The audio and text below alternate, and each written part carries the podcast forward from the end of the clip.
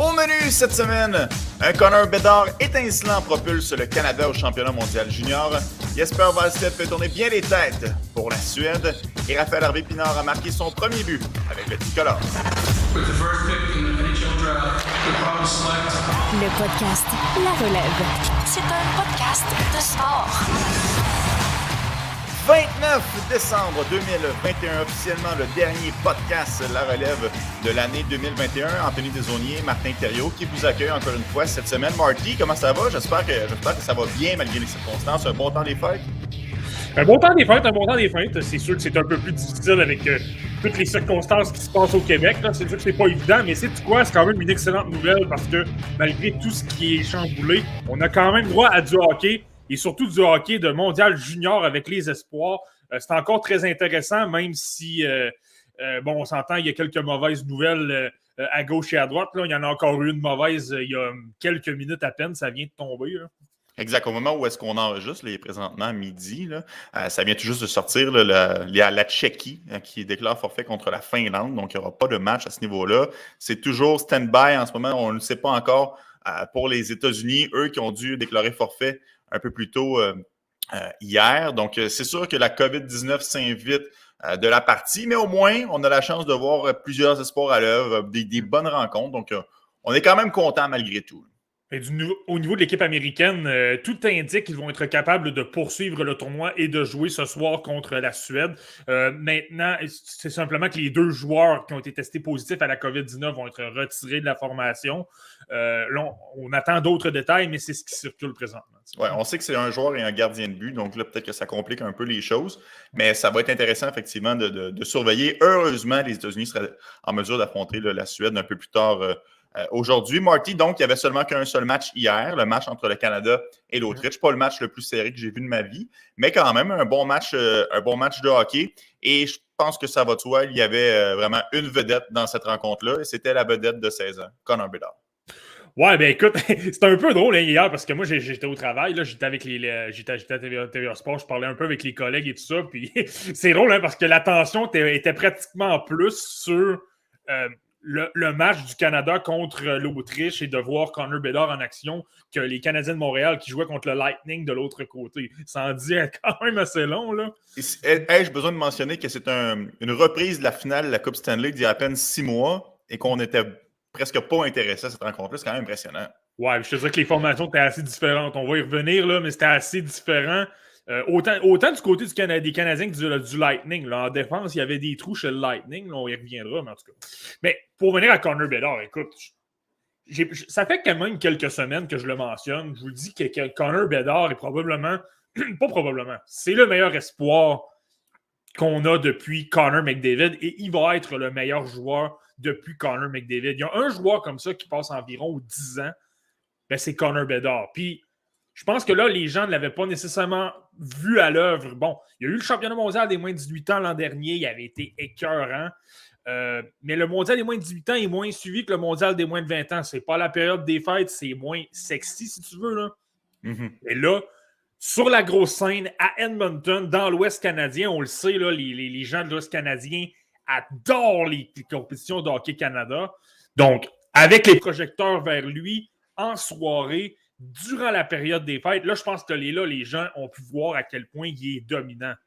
Oui, c'est oui, un match contre l'Autriche. Je comprends que l'Autriche n'ont pas une grosse puissance. Là. À part Vincent Rohrer et, Marco Casper, il n'y a pas d'énormes joueurs là-dedans. Mais je veux dire, il y a, d'autres joueurs qui auraient pu faire ça aussi là, chez l'équipe canadienne. Il y, a, il, y a, en masse de talent. Là mais que Connor Bedard soit capable d'effectuer ces manœuvres-là. Il a à peu près tout montré hier. Euh, des mains, de la rapidité, de l'intelligence. Euh, pas nécessairement mauvais en défense également. Là. Il a quand même bien travaillé dans sa zone. Là. Parfois, je l'ai même vu travailler derrière, euh, le, derrière le filet de son équipe. tu sais, incroyable, vraiment. Là. Puis tu le vois, là, c'est comme dis, quand, tu vois que c'est un joueur exceptionnel, tu, le, match d'hier n'en est pas un meilleur exemple. Mais vous n'attendez pas nécessairement à d'autres prestations du genre parce que les équipes vont être plus fortes par la suite, là. Mais euh, ça, ça, lance le, ça lance le ton, disons. Ben oui, exact. Quatre, buts dans une rencontre pour un joueur de 16 ans. Euh, ça n'avait jamais été fait. En fait, le seul à avoir réussi un tour de chapeau, il l'a fait à deux reprises, euh, c'est Wayne Gretzky. Quand tu es capable de mettre ton nom dans la même phrase que Wayne Gretzky, c'est parce que tu fais quelque chose de très bien. tu l'as dit tantôt, il a un excellent lancé, a démontré bien, bien les belles choses. C'est sûr que tu regardes le but de Lucas Cormier, ça a l'air facile. Tu à la ligne bleue, contourne tout le monde, base dans l'enclair, vraiment aucune difficulté à percer la, défense autrichienne. Mais ça reste que ce pas tous les joueurs qui ont été capables de signaler autant que Connor Bedard, à commencer par Shane Wright. Bon, Marty, je ne veux pas lancer trop la pierre à Shane Wright parce que euh, je vois toutes sortes de choses qui circulent sur Twitter. Je vois plein de gens euh, qui disent que Shane Wright est overrated, que Shane Wright ne sera pas un bon joueur de hockey. Attendez une minute, là. C'est pas deux matchs qui font une carrière. Et ça, ça démontre juste des gens qui l'ont peut-être pas vu autant jouer dans les dernières années. Ouais, mais je, vais être avec toi, j'ai réécouté le match peut-être plus en reprise hier, justement en raison du travail. J'étais plus sur les matchs des Canadiens et les, autres matchs ailleurs dans la LNH, euh, dans nos fonctions à TVA Sport. Donc, je, l'ai suivi par la suite, mais je voyais beaucoup de commentaires justement des gens. Je voyais des gens s'obstiner. Euh, arrêtez de dire que Shane Wright est, pourri. Euh, il, est, vraiment bon. Arrêtez de dire ça. Vous disiez la même chose de, Quentin Byfield, de, Nathan McKinnon en 2013. Donc là, j'étais comme bon, je vais regarder le match puis je vais voir pourquoi. Est-ce que Shane Wright est si invisible que ça? Puis honnêtement, j'ai regardé le match. Par la suite, j'ai eu du mal à comprendre pourquoi les gens ont été critiques en l'endroit de Shane Wright. Honnêtement, j'ai. OK, il n'a pas été Connor Bedard, il n'a pas marqué 4 buts, puis euh, il n'a pas obtenu 70 euh, chances de marquer. Là. Mais je ne l'ai pas trouvé si mauvais que ça, moi, Shane Wright, hier. Je trouve que dans sa zone, il a quand même fait le travail, il a quand même appuyé ses défenseurs. C'est, euh, euh, oui, il a été placé à l'aile pour ce match-là, mais je veux dire, il a quand même fait un bon travail défensif et il a, quand même réussi à créer quelques occasions euh, qui ont mené à, des chances de marquer un petit peu. Puis, tu sais, il, a, obtenu une aide. Puis, euh, je me souviens plus qui a marqué sur la séquence, là, mais c'est lui qui crée, l'occasion. C'est lui qui, qui, obtient la rondelle en entrée de zone, remet la rondelle tout de suite au joueur qui est à côté du filet. Puis, euh, c'est un peu le, tic-tac-toe, si tu veux, le tic-tac-toe classique en remettant euh, aux joueurs devant le filet. Ils ont marqué comme ça. Mais ça, c'est Shane Wright qui le fait, ce jeu-là. Et c'est, un jeu de quelqu'un qui a euh, une, très, une, très, bonne créativité, quelqu'un qui est capable de créer des jeux et quelqu'un qui est capable de. Ben justement, les joueurs de haut calibre qui font ces jeux-là à 17 ans, habituellement, ce sont des joueurs assez bons. Maintenant, ce que je m'interroge, je pense que Shane Wright, on va on va regarder les autres matchs du tournoi. Mais moi, j'ai l'impression que Shane Wright euh, est encore le numéro un. Je, sais que j'ai déjà dit que c'était. J'hésitais beaucoup avant, euh, le, avant le, mondial junior. Je continue à me mettre en question. Je pense que c'est bon de se mettre en question lorsque tu regardes les espoirs constamment. Mais je pense qu'en ce moment, il est numéro un. Il n'y a pas personne qui. Euh, il, y a des gens, des fois, il y a des gens qui peuvent te te remettre en question, mais je pense que pour l'instant, il est encore, euh, il est encore numéro un. Mais, euh, euh, mais c'est ça. Tout ça pour dire que. Ça va au-delà des points quand même, Marky, parce que si tu t'arrêtes juste à la fiche, c'est sûr qu'avec autant de buts canadiens hier, récolter seulement qu'une petite passe, en surface, c'est décevant, mais ça reste qu'il a créé de belles choses, il a bien fait en défensive.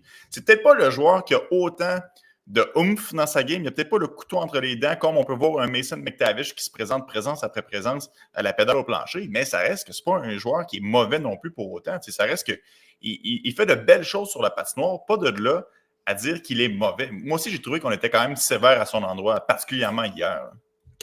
Non, ben c'est ça, tu sais. Euh, je pense que Là, les gens vont, être, tentés de comparer Connor Bedard à, Shane Wright. Et avec raison, là, il y en a un qui est projeté premier choix en 2022, l'autre premier choix en 2023.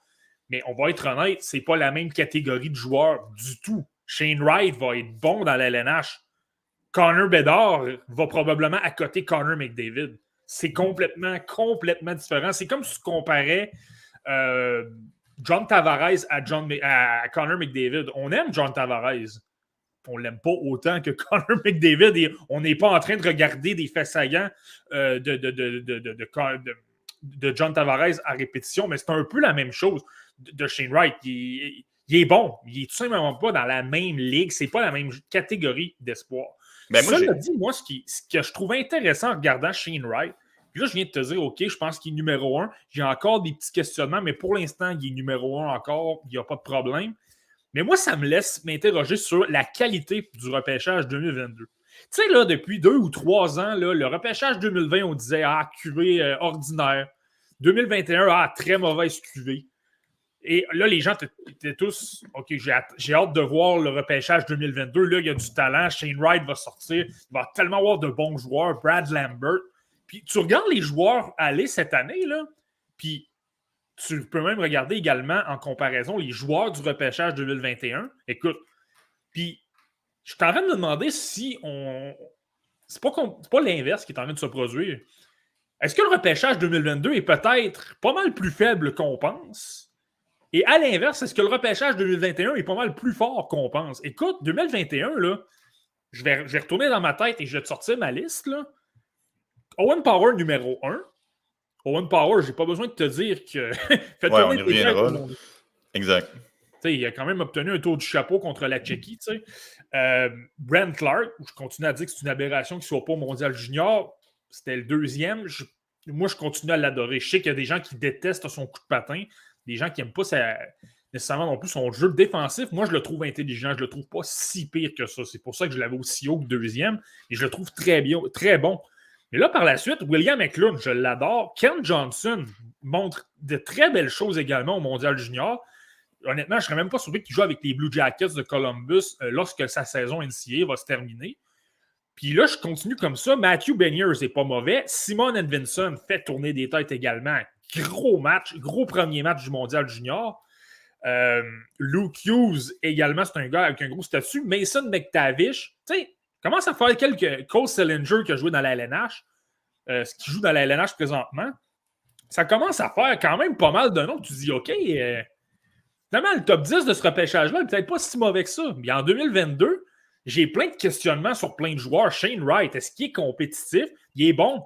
Est-ce que ça peut être un joueur de concession? Là, je me pose plein de questions. Brad Lambert, euh, super bon défensivement, super bon dans les détails. Est-ce qu'il est capable de, générer de l'attaque? Là, tu sais, c'est tu sais, je veux dire, tu poses plein de questions sur plein de joueurs. Peut-être que dans deux ans, on va dire, OK, finalement, c'est un, excellent repêchage. Mais moi, je trouve que pour l'instant, pratiquement tous les espoirs classés top 10, on a trop de questions sur eux pour des joueurs classés top 10. Ça, c'est mon impression. Mais tu sais, il y a beaucoup de choses à décortiquer dans ce que tu viens de mentionner. Je pense que l'année dernière, en 2021, c'était pas une surprise pour personne. Il y avait vraiment un top élite euh, dans ce, dans ce repêchage-là. On savait déjà les joueurs qui allaient sortir entre 1 et 9. Il fallait juste les classer au bon endroit. Mm. À partir du dixième rang, ça devenait un peu plus compliqué. Là, c'est sûr qu'un gars comme Cole Sillinger, finalement, a été repêché un petit peu plus loin. Un gars comme Jesper Ballstead a été repêché un petit peu plus loin. Mais ça reste que les top 9, c'était assez clair dans la tête de pas mal tout le monde. Cette année, je te dirais que c'est un peu la même chose. Il y a quand même un certain groupe élite, mais là, tout le monde est comme pas sûr. Est-ce qu'un gars peut sortir deuxième, pourrait sortir quinzième? C'est encore une fois possible. Tu vas me dire que euh, l'année 2021 n'est pas encore terminée, donc il y a encore plein d'éléments de réponse qui vont nous être fournis tout au long de la saison, c'est sûr. Pas de là à dire que le repêchage 2022 sera mauvais pour autant, par contre. Je pense qu'il y a quand même des joueurs, euh, Geeky, Savoie, qui vont être capables d'avoir une belle carrière dans la Ligue nationale, sans parler évidemment de Logan Cooley, qu'on parlera un petit peu plus tard dans ce podcast. De là à dire que c'est plus faible, suis peut-être un peu moins en désaccord avec toi, Marky. Ouais, mais pas, atroce. Je veux simplement dire, tu sais, c'est parce que ça fait trois ans qu'on dit que c'est probablement le meilleur repêchage depuis plusieurs années. Puis là, moi, c'est là que je me dis, OK, finalement, il faudrait peut-être baisser nos attentes peut-être un peu. C'est pour ça qu'il faut, toujours attendre de voir euh, lorsque tu arrives vraiment euh, à l'année même pour être capable de juger. Et même parfois, tu peux te tromper. Sauf erreur, j'étais jeune, là, mais il me semble que le repêchage 2003, là, aussitôt que ça a été fait, les gens disaient que c'était une cuvée faible. Puis finalement, euh, on mhm. s'entend que c'était pas faible du tout. Là. Ben mais je me suis dit qu'il avait. C'était un peu mi-chaud, mi-froid, le, le, repêchage 2003. Il me semble. J'étais jeune, là. Il me semble. De ce que je vois, puis en fait, ça fait déjà au-dessus d'un an qu'on parle de podcast ensemble. Mm. Euh, c'était 2023, c'était la grosse année, probablement la grosse année depuis 2003. Puis au moment où on se parle, ça n'a toujours pas changé. Avec évidemment les Connor Bedard, les Matvei Mishkov, les Andam Fantilli, les Dalibor Dvorsky de ce monde. Est-ce que ce sera encore une fois un repêchage ou est-ce que c'est très relevé au sommet, puis par la suite, c'est un peu plus difficile avec des points d'interrogation? Ben, ça, on le verra l'année prochaine. Mais je pense que c'est comme ça dans pas mal tous les repêchages, surtout quand c'est fait de façon préliminaire avec moins d'éléments, moins de données, peut-être que là, on a encore de certains points d'interrogation. Mais bon, revenons, Marty, au repêchage 2021, parce que je veux te parler du premier choix de ce repêchage, Owen Power. Il a non seulement marqué un tour de chapeau, mais il est devenu le premier défenseur canadien à réussir pareil exploit lors du tournoi de championnat mondial junior. C'est pas rien, là. C'est pas rien, c'est pas rien. Puis honnêtement, j'ai même été surpris de la statistique de dire qu'il n'y a pas eu de défenseurs de l'équipe junior canadienne qui ont obtenu de tour du chapeau. Il y en a eu là, des méchants bons défenseurs. Là. Euh, écoute, je pourrais t'en nommer euh, jusqu'à demain matin. Ah Puis il y en a. Puis ça me surprend que ce soit le premier. Mais en même temps, ça démontre à quel point. Tu sais, je t'en parlais la semaine dernière pour la, en prévision du, tournoi. Là. Je te disais, écoute, c'est rare qu'un premier choix au total joue dans le mondial junior éventuellement, ils sont repêchés, le premier. Mais quelqu'un qui a déjà été repêché premier, c'était le premier du Ryan Nugent Hopkins. Et Nugent Hopkins, lui, c'était lors du locker, du de 2012-2013, la LNH ne jouait pas. Donc, c'est pour ça qu'il était allé. Là, sinon, il aurait joué avec les Hallers. Mais ça fait simplement dire à quel point.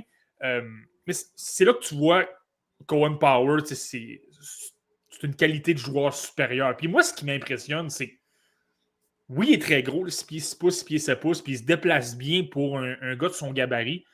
Mais c'est pas le pas le joueur le plus explosif de l'univers non plus. Mais il est, sa grosse force, c'est qu'il est tellement, tellement intelligent sur une patinoire. Il utilise toujours le bon, le, bon petit mouvement pour euh, changer de direction, euh, euh, semer la. Comment je dirais bien ça? Ben, ça, défaire la pression de l'adversaire pour être capable de se libérer, se donner un peu de temps et d'espace. C'est un peu ça que tu veux dire? Ben oui, se libérer de temps et d'espace, mais justement envoyer de faux signaux, si tu veux, à l'adversaire pour ensuite être capable de faire un jeu et de progresser un petit peu plus dans, la transition ou dans l'attaque. Euh, tu sais, euh, par la suite, va comme quitter sa position à d'excellents moments pour créer des chances de marquer. Écoute, il y a un début lors de son tour du chapeau. Je ne sais pas si tu as remarqué, mais euh, son temps d'avantage numérique, ça doit faire au moins 10 ou 15 secondes qui est placé à côté du filet. C'est un défenseur. Mhm. il est placé. Puis, ça a vraiment du sens. Ça a aucun. ça a été très bien fait. Il y a eu une permutation avec son attaquant qui était rendu à la pointe. Puis il a tout simplement échappé à la couverture des joueurs tchèques.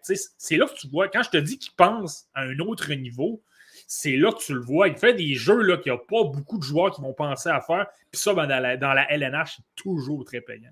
Tu parles de se déplacer le long du. être à côté du filet à l'embouchure. Oui, il le fait en avantage numérique, mais parfois, il le fait aussi à 5 contre 5. Il lit bien le jeu. Il est capable de voir que le jeu se développe d'une certaine façon, qu'il a un côté un peu plus faible. J'en profite, je plonge et, je vais de l'avant. C'est un joueur qui est très intelligent euh, en la ligne bleue. Puis moi, honnêtement, j'adore tout ce qu'il a démontré depuis le début de ce tournoi-là.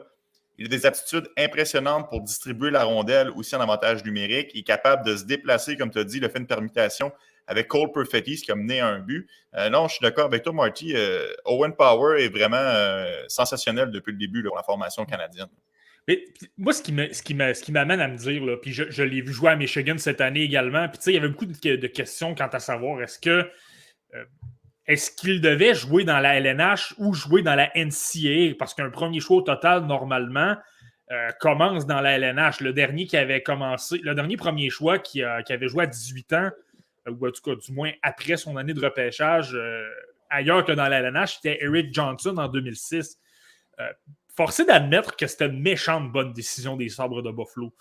il aurait été capable de jouer dans la Ligue nationale, c'est pas ça le problème, mais là, c'est qu'il est en train de développer son jeu pour passer d'un joueur bon, mais, euh, mais pas exceptionnel. Mais là, il est en train de devenir quelqu'un qui peut peut-être devenir un des meilleurs défenseurs de la LNH pour très longtemps. Et de la façon qu'il joue, là, euh, justement, il est tellement intelligent, il va, être capable de faire des jeux d'une façon pas mal plus facile que les autres parce que de la façon qu'il positionne son corps, qu'il euh, distance l'adversaire de la rondelle, ça fait en sorte qu'il fait des jeux avec, en, économisant pas mal plus d'énergie. Tu sais, quand je dis ça, je pense souvent à Ryan Souter.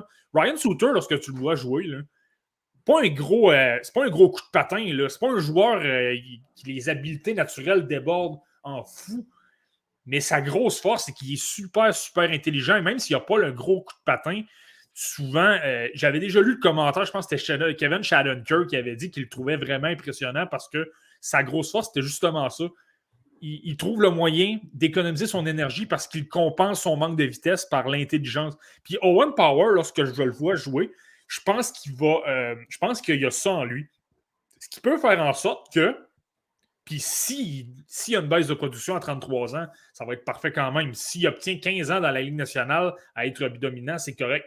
Mais Owen, Owen, Power, de la façon que je le vois jouer, par son intelligence, là, je serais même pas surpris que ce gars-là euh, prenne sa retraite à 40-41 ans puis qu'il ait eu une énorme carrière. Là, puis une force tranquille, vraiment, vraiment dominant à tous les niveaux. Ouais, son intelligence, là. Son intelligence, c'est incroyable. Il a beau être gros, c'est pas quelqu'un qui va être physique, qui va se servir. Il va se servir de son corps pour séparer le joueur de la rondelle, pour protéger le disque. Mais il ne va jamais faire 3-4 enjambées pour aller planter un gars dans le coin. Mm. Fait je pense que, comme tu dis, il va un peu s'économiser. Puis il est assez intelligent pour éviter les coups aussi lorsqu'il y a une pression en échec avant sur lui. C'est pas quelqu'un qui va se faire frapper solidement. Mm. Euh, je comprends un peu où est-ce que tu vas en venir. Je pense que c'est un joueur aussi qui va jouer euh, pendant de longues années, avoir une très belle carrière dans la nationale. Parce que c'est pas nécessairement un gars mobile à la Lucas Cormier, mais comme il est intelligent, quand je te disais justement, on voit des, mauvais messages à l'adversaire, c'est qu'il va, il va, faire semblant d'aller à droite, finalement, il va aller à gauche. Puis de la façon que c'est fait, c'est super intelligent. Puis c'est comme ça qu'il parvient à esquiver la pression. Moi, je te, te le cacherai pas l'an dernier, en début de saison. Je trouvais que son manque de mobilité m'agaçait un peu. Je le trouvais bon quand même, mais je ne sais pas si tu te souviens, je ne l'avais pas numéro un. Mais c'est en voyant son intelligence par la suite, au fur et à mesure que la saison a progressé, que là, j'ai fait OK, non, OK, lui, il est tellement intelligent qu'il va. Oui, présentement, il n'est peut-être pas au niveau que je m'attends, mais il est tellement intelligent qu'il va apprendre très rapidement, puis ça va faire en sorte qu'il va avoir une très grande courbe de progression. Je pense que c'est surtout ça, lui, dans son cas. Il est tellement intelligent qu'il va progresser plus que les autres joueurs le font normalement. Euh, au début du tournoi, tu t'es amusé sur Twitter, sur notre page Twitter Podcast La Relève. Je vous invite à nous suivre. D'ailleurs, Marky, tu fais d'excellentes capsules depuis le début du tournoi. Euh, à y aller tes prédictions, euh, l'équipe d'étoiles, le, MVP, le meilleur gardien de but, etc. Et pour le MVP, tu es allé avec la prédiction suivante, Cole Perfay. Euh, honnêtement, pour l'instant, tu, ne parais pas mal du tout. C'est présentement le meilleur pointeur du tournoi. Est-ce que tu es satisfait du jeu de Cole Perfetti? Est-ce qu'il est à la hauteur de ce que tu avais anticipé de la part de l'attaquant? Ça va être drôle à dire parce qu'il est bon. J'enlève rien. Il, est bon, il fait les jeux. Il est, est comme je m'attends. Il est bon dans les deux sens de la patinoire. Défensivement, il se débrouille bien. en attaque, autant il est capable de générer des chances de marquer parce qu'il y a un flair pour le filet, autant il est capable d'alimenter ses coéquipiers parce qu'il y a une très bonne vision de jeu. Je ne sais pas si tu te souviens, je t'en ai souvent parlé des autres. Dans son année de repêchage en 2020, je l'avais cinquième. Puis honnêtement, c'était un, débat dans ma tête entre lui, Lucas Raymond et Marco Rossi. Je l'adorais, tu sais. Ça, c'est dire à quel point. Puis je le regarde, il est bon, là. Mais moi, je ne sais pas pour rien que je l'ai placé le joueur par excellence. C'est de la face. Avec le statut qu'il a, il, il est quand même dans la Ligue américaine. Il a pratiquement un point par match cette saison. C'est un 19 ans. Moi, je me dis, OK, il faut que tu tu traverses les adversaires. Tu dois être le meilleur joueur de loin de ton équipe. Et est-ce que c'est le cas présentement avec l'équipe canadienne? Malheureusement, j'en vois deux, voire trois devant lui présentement. Donc, c'est pour ça que je suis un, petit peu déçu. Puis, tu, dis que ma prédiction semble se réaliser. Moi, je suis non, mais... Je, te dis que, je, te dis que tu n'es pas fou en ce moment parce qu'il connaît un très bon tournoi. Oh. En même temps, il ne faut pas lui en vouloir parce qu'un Mason McTavish ou un Connor Bedard se démarque aussi. Je comprends ce que tu veux dire parce que c'est comme si euh, tu hésites parce que là, il n'est pas le seul à transporter son équipe sur ses épaules. Mais ça reste que Cole Perfetti a un excellent tournoi depuis le début de la saison et ça se déteint sur un Maverick Bourque, ça se déteint. Je veux dire, sans dire que c'est la pierre angulaire de la formation canadienne, il contribue au succès de l'équipe. Ça, il n'y a pas de doute là-dessus. Ah oh ouais, non, ça, il n'y a pas de doute. Puis, tu sais, il, fait le travail. Puis, c'est drôle parce que présentement, il est meilleur pointeur du tournoi. Il a 6 points en deux matchs. C'est pas, pas un problème. Mais c'est juste que dans ma tête, on dirait. Faut tu sais, un peu à la, un peu à la l'an dernier. Trevor Zegras, là, il était trop fort pour la Ligue l'an passé. Puis d'ailleurs, il a joué dans la LNH quelques mois après.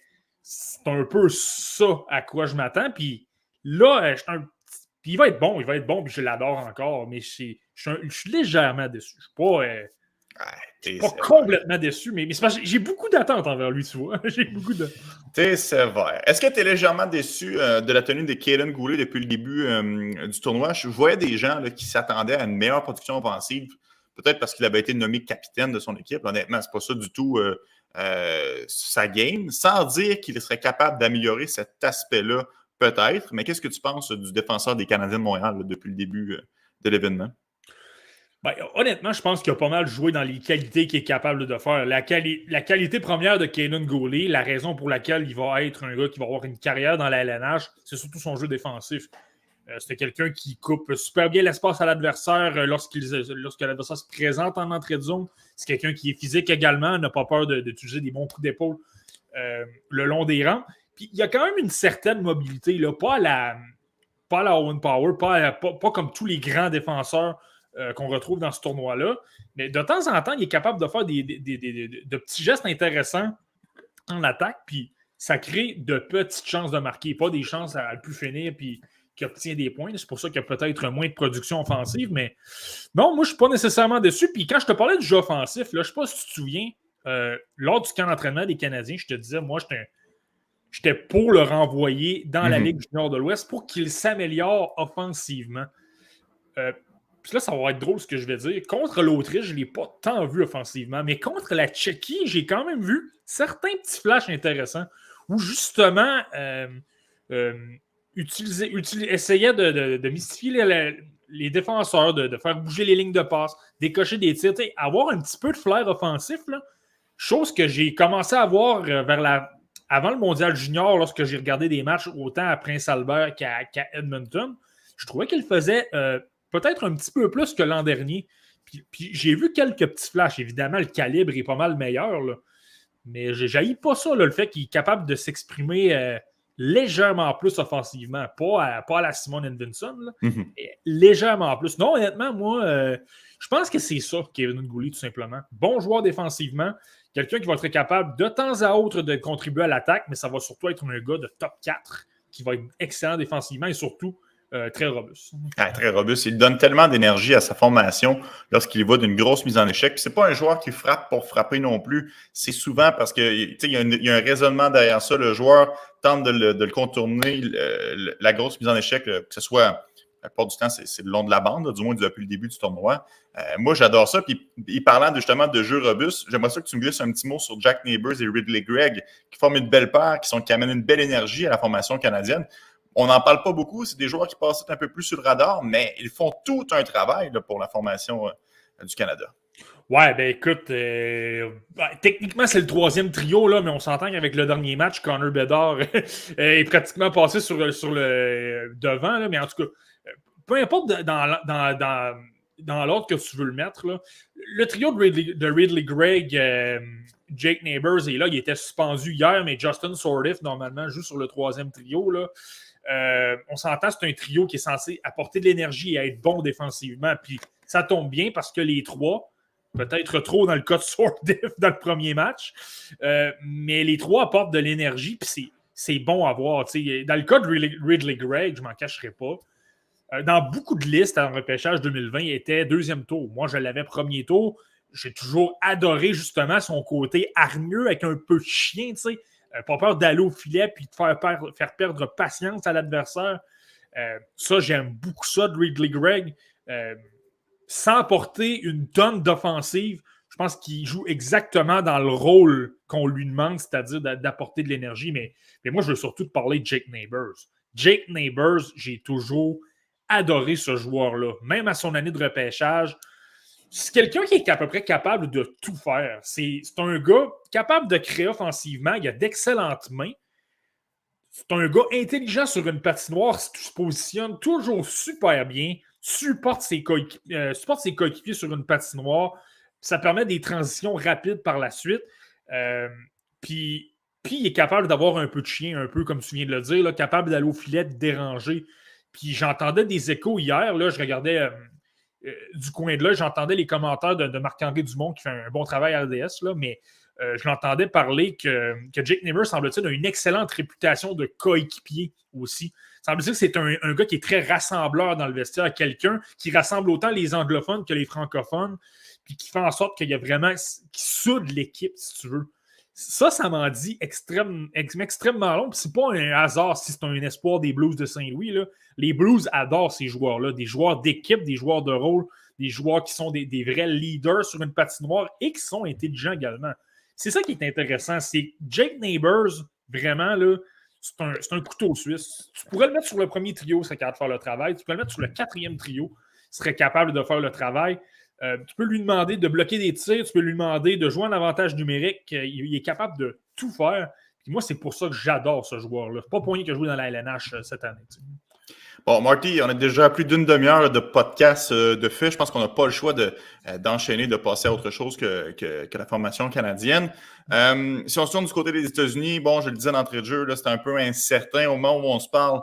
il est midi 35, c'est toujours pas confirmé. Tout porte à croire qu'il devrait affronter euh, la Suède aujourd'hui. Euh, je vous le rappelle, les Tchèques ont déclaré forfait au moins de la Finlande en raison de la COVID-19.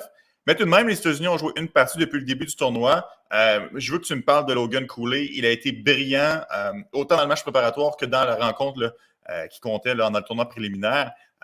moi, j'adore Logan Cooley. Je le répète, moi, c'est un joueur que je vais sortir extrêmement haut au prochain repêchage. Il a fait de, très bons jeux. Est-ce que toi aussi, il a gagné des points dans ton calepin à toi? Il n'a pas gagné des points parce que je l'avais déjà très haut. tu vois? Et, il a fait exactement ce à quoi je m'attendais. Je m'attendais à un gros tournoi de Logan Cooley. Je m'attendais à ce qu'il soit bon. Parce que je ne sais pas si tu te souviens, je t'avais dit, je l'avais vu jouer dans une compétition des moins de 20 ans cet été. Je l'avais trouvé excellent. On dirait qu'il était pratiquement meilleur euh, contre des joueurs plus âgés. Puis c'est pas mal ça qu'on a vu là, lors, des deux, lors des deux, derniers matchs. Le match préparatoire contre la Finlande euh, et le match contre la Slovaquie, on... il a, lui aussi, il n'y a, pas de faiblesse. Puis il est tellement, tellement, tellement engagé. Toujours la pression, toujours en train de supporter ses coéquipiers pour soutirer la rondelle. Puis ses décisions arrivent rapidement. Il récupère les rondelles, puis il crée tout de suite un jeu super incroyable, un super jeu offensif. Tu entends Logan Cooley, là, il a un excellent tir, mais il a surtout un très, très, très bon. Il a un bon cerveau, il a un méchant bon hockey IQ. Puis ça, là, tu. Je sais pas si tu es d'accord avec moi. Des autres, toi, je sais que tu l'avais peut-être moins vu.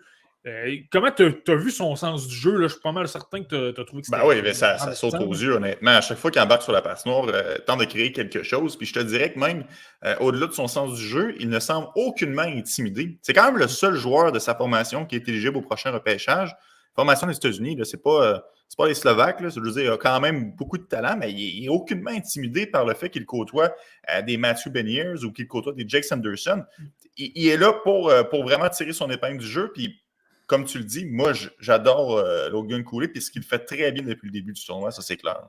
Tu parles d'intensité qui aime s'impliquer. C'est intéressant ce que tu dis parce que ces deux, compagnons de trio, c'est Matthew Nyes et Carter Mazer. Des gars, des gros bonhommes qui aiment jouer dans le trafic qui sont super lourds physiquement. Euh, on s'entend couler avec des coéquipiers comme ça pourrait très bien se dire écoute, je vais rester en retrait, je vais simplement attendre que la rondelle soit un petit peu libre, je vais la récupérer puis je vais remettre par la suite. Je vais, être plus patient. Tu sais, Cole Caulfield, il a tendance à. C'est correct, là. Euh, c'est une façon de fonctionner. Si tu es moins à l'aise avec le jeu physique, ça fonctionne quand même parce qu'au moins, tu n'es pas trop loin de l'action et tu peux euh, te préparer en récupération de rondelle pour amorcer une bonne transition. Mais là, Cooley, lui, donc, il pourrait, il pourrait s'attendre, il pourrait laisser faire les deux autres compagnons de trio puis faire le reste du travail. Mais non, il s'implique lui également. Il est également très, très, très impliqué dans le trafic. Puis en plus, là, avec ses, qualités de joueur exceptionnelles, bien souvent, là, il rajoute une passe exceptionnelle, une remise de rondelle vraiment excellente par la suite. Mais c'est de montrer à quel point il est, super, super impliqué. Non seulement il n'a pas peur, mais je pense qu'il aime ça même. c'est intéressant. Là, ah, exact. Puis tu en parlais, il forme tout un duo avec Matthew, Matthew Nice, euh, qui a marqué un très beau but, qui lui aussi saute aux yeux. Honnêtement, c'est peut-être pas le joueur que je m'attendais à ce qu'il soit le plus. Euh, qui ressorte le plus de la formation américaine, mais je trouve que c'est un des attaquants les plus réguliers, les plus constants euh, pour eux. Il fait très, très bien. Là. Et tu tu, parles de ce but-là, -là, puis c'est intéressant. On parle de Cooley qui est super intelligent pour prendre des décisions rapides. Là, ce but-là, c'est le meilleur exemple. Euh, reçoit une passe de la ligne bleue de Jack Peer qui a eu un, bon match, honnêtement, contre, euh, contre les Slovaques. Je l'ai adoré. Mais Jack Peer remet tout de suite à, Logan Cooley. Puis je, serais surpris de prendre un, un chronomètre là, puis de vérifier combien de temps il y a eu la rondelle. Il y a peut-être eu la rondelle maximum deux secondes il a remis tout de suite à Nice. Nice a décoché un lancé sur réception. C'est là que tu vois à quel point Logan Cooley, c'est un joueur exceptionnel au sens offensif. Mais pour revenir à Nice, là, je suis d'accord avec toi, c'est euh, pas la surprise, je m'attendais à ce qu'il soit bon, là, mais c'est là que tu vois à quel point son style de jeu est, important pour une compétition comme le, le mondial junior. Il est plus gros que tout le monde, il est plus physique que tout le monde. Il a d'excellentes mains, il a un, un pas pire sens offensif. Donc euh, là, par la suite, avec des joueurs un peu plus petits, un peu moins rapides, euh, euh, je pense que pense que dans la LNH, il n'est pas, pas lent, mais je pense que dans la LNH, ça va moins ressortir. Mais là, au Mondial Junior, dans un calibre de jeu, ça va peut-être un peu moins vite et les joueurs sont un peu plus petits. Ben, il a l'air d'un monstre. Et ça fait en sorte qu'il y a les succès qu'on connaît et qu'il connaît présentement.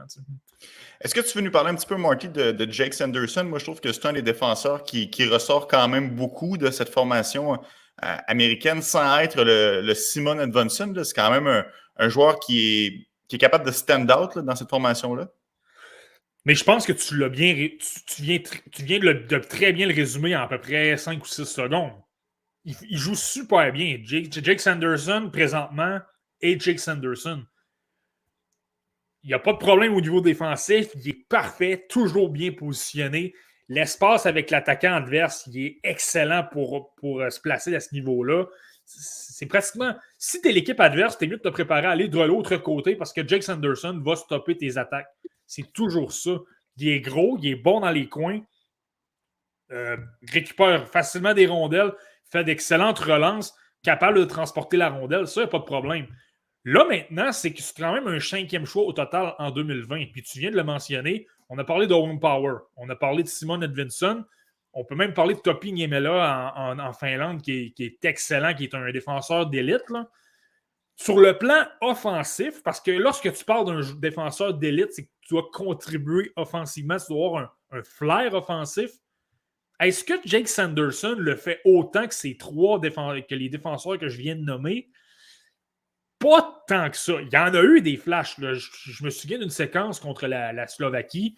Euh, il, y a un, joueur qui perd bien en couverture, puis il fonce au filet par la suite, ça amène une chance de marquer. Ça, oui. Mais en même temps, je reviens à. Je relativise justement, le coéquipier devant lui a tombé. Et il y avait un boulevard vers le filet. Là, mhm. ça devient évident que tu vas foncer au filet. C'est pas comme si tu utilises tes mains, tu essaies de mythifier l'adversaire, l'envoyer dans une mauvaise direction, puis de le contourner de l'autre côté. Là, il y a simplement un boulevard. Jake Sanderson en attaque, c'est que c'est ça. C'est correct. Il y a plein de défenseur dans la LNH qui font ça et ça fonctionne. C'est simplement qu'il garde le jeu simple lorsqu'il vient le temps d'attaquer le filet.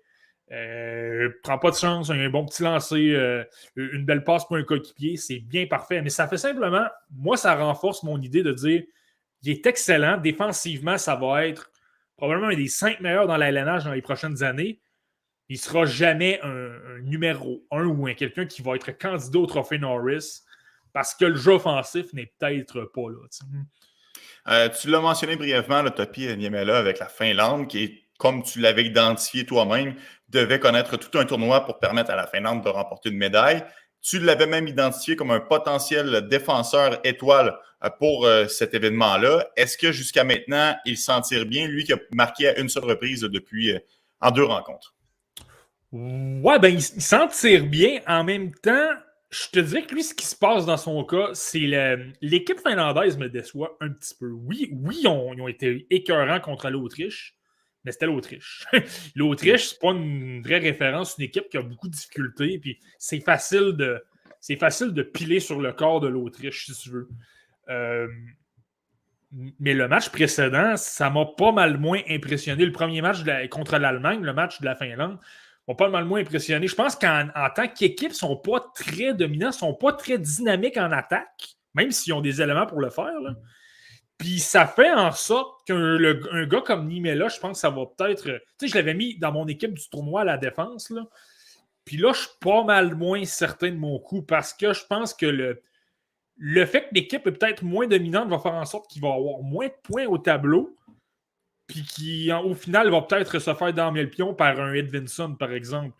Euh, mais ça enlève rien qu'il fait un bon travail quand même. En avantage numérique, il est super bon, il distribue bien la rondelle.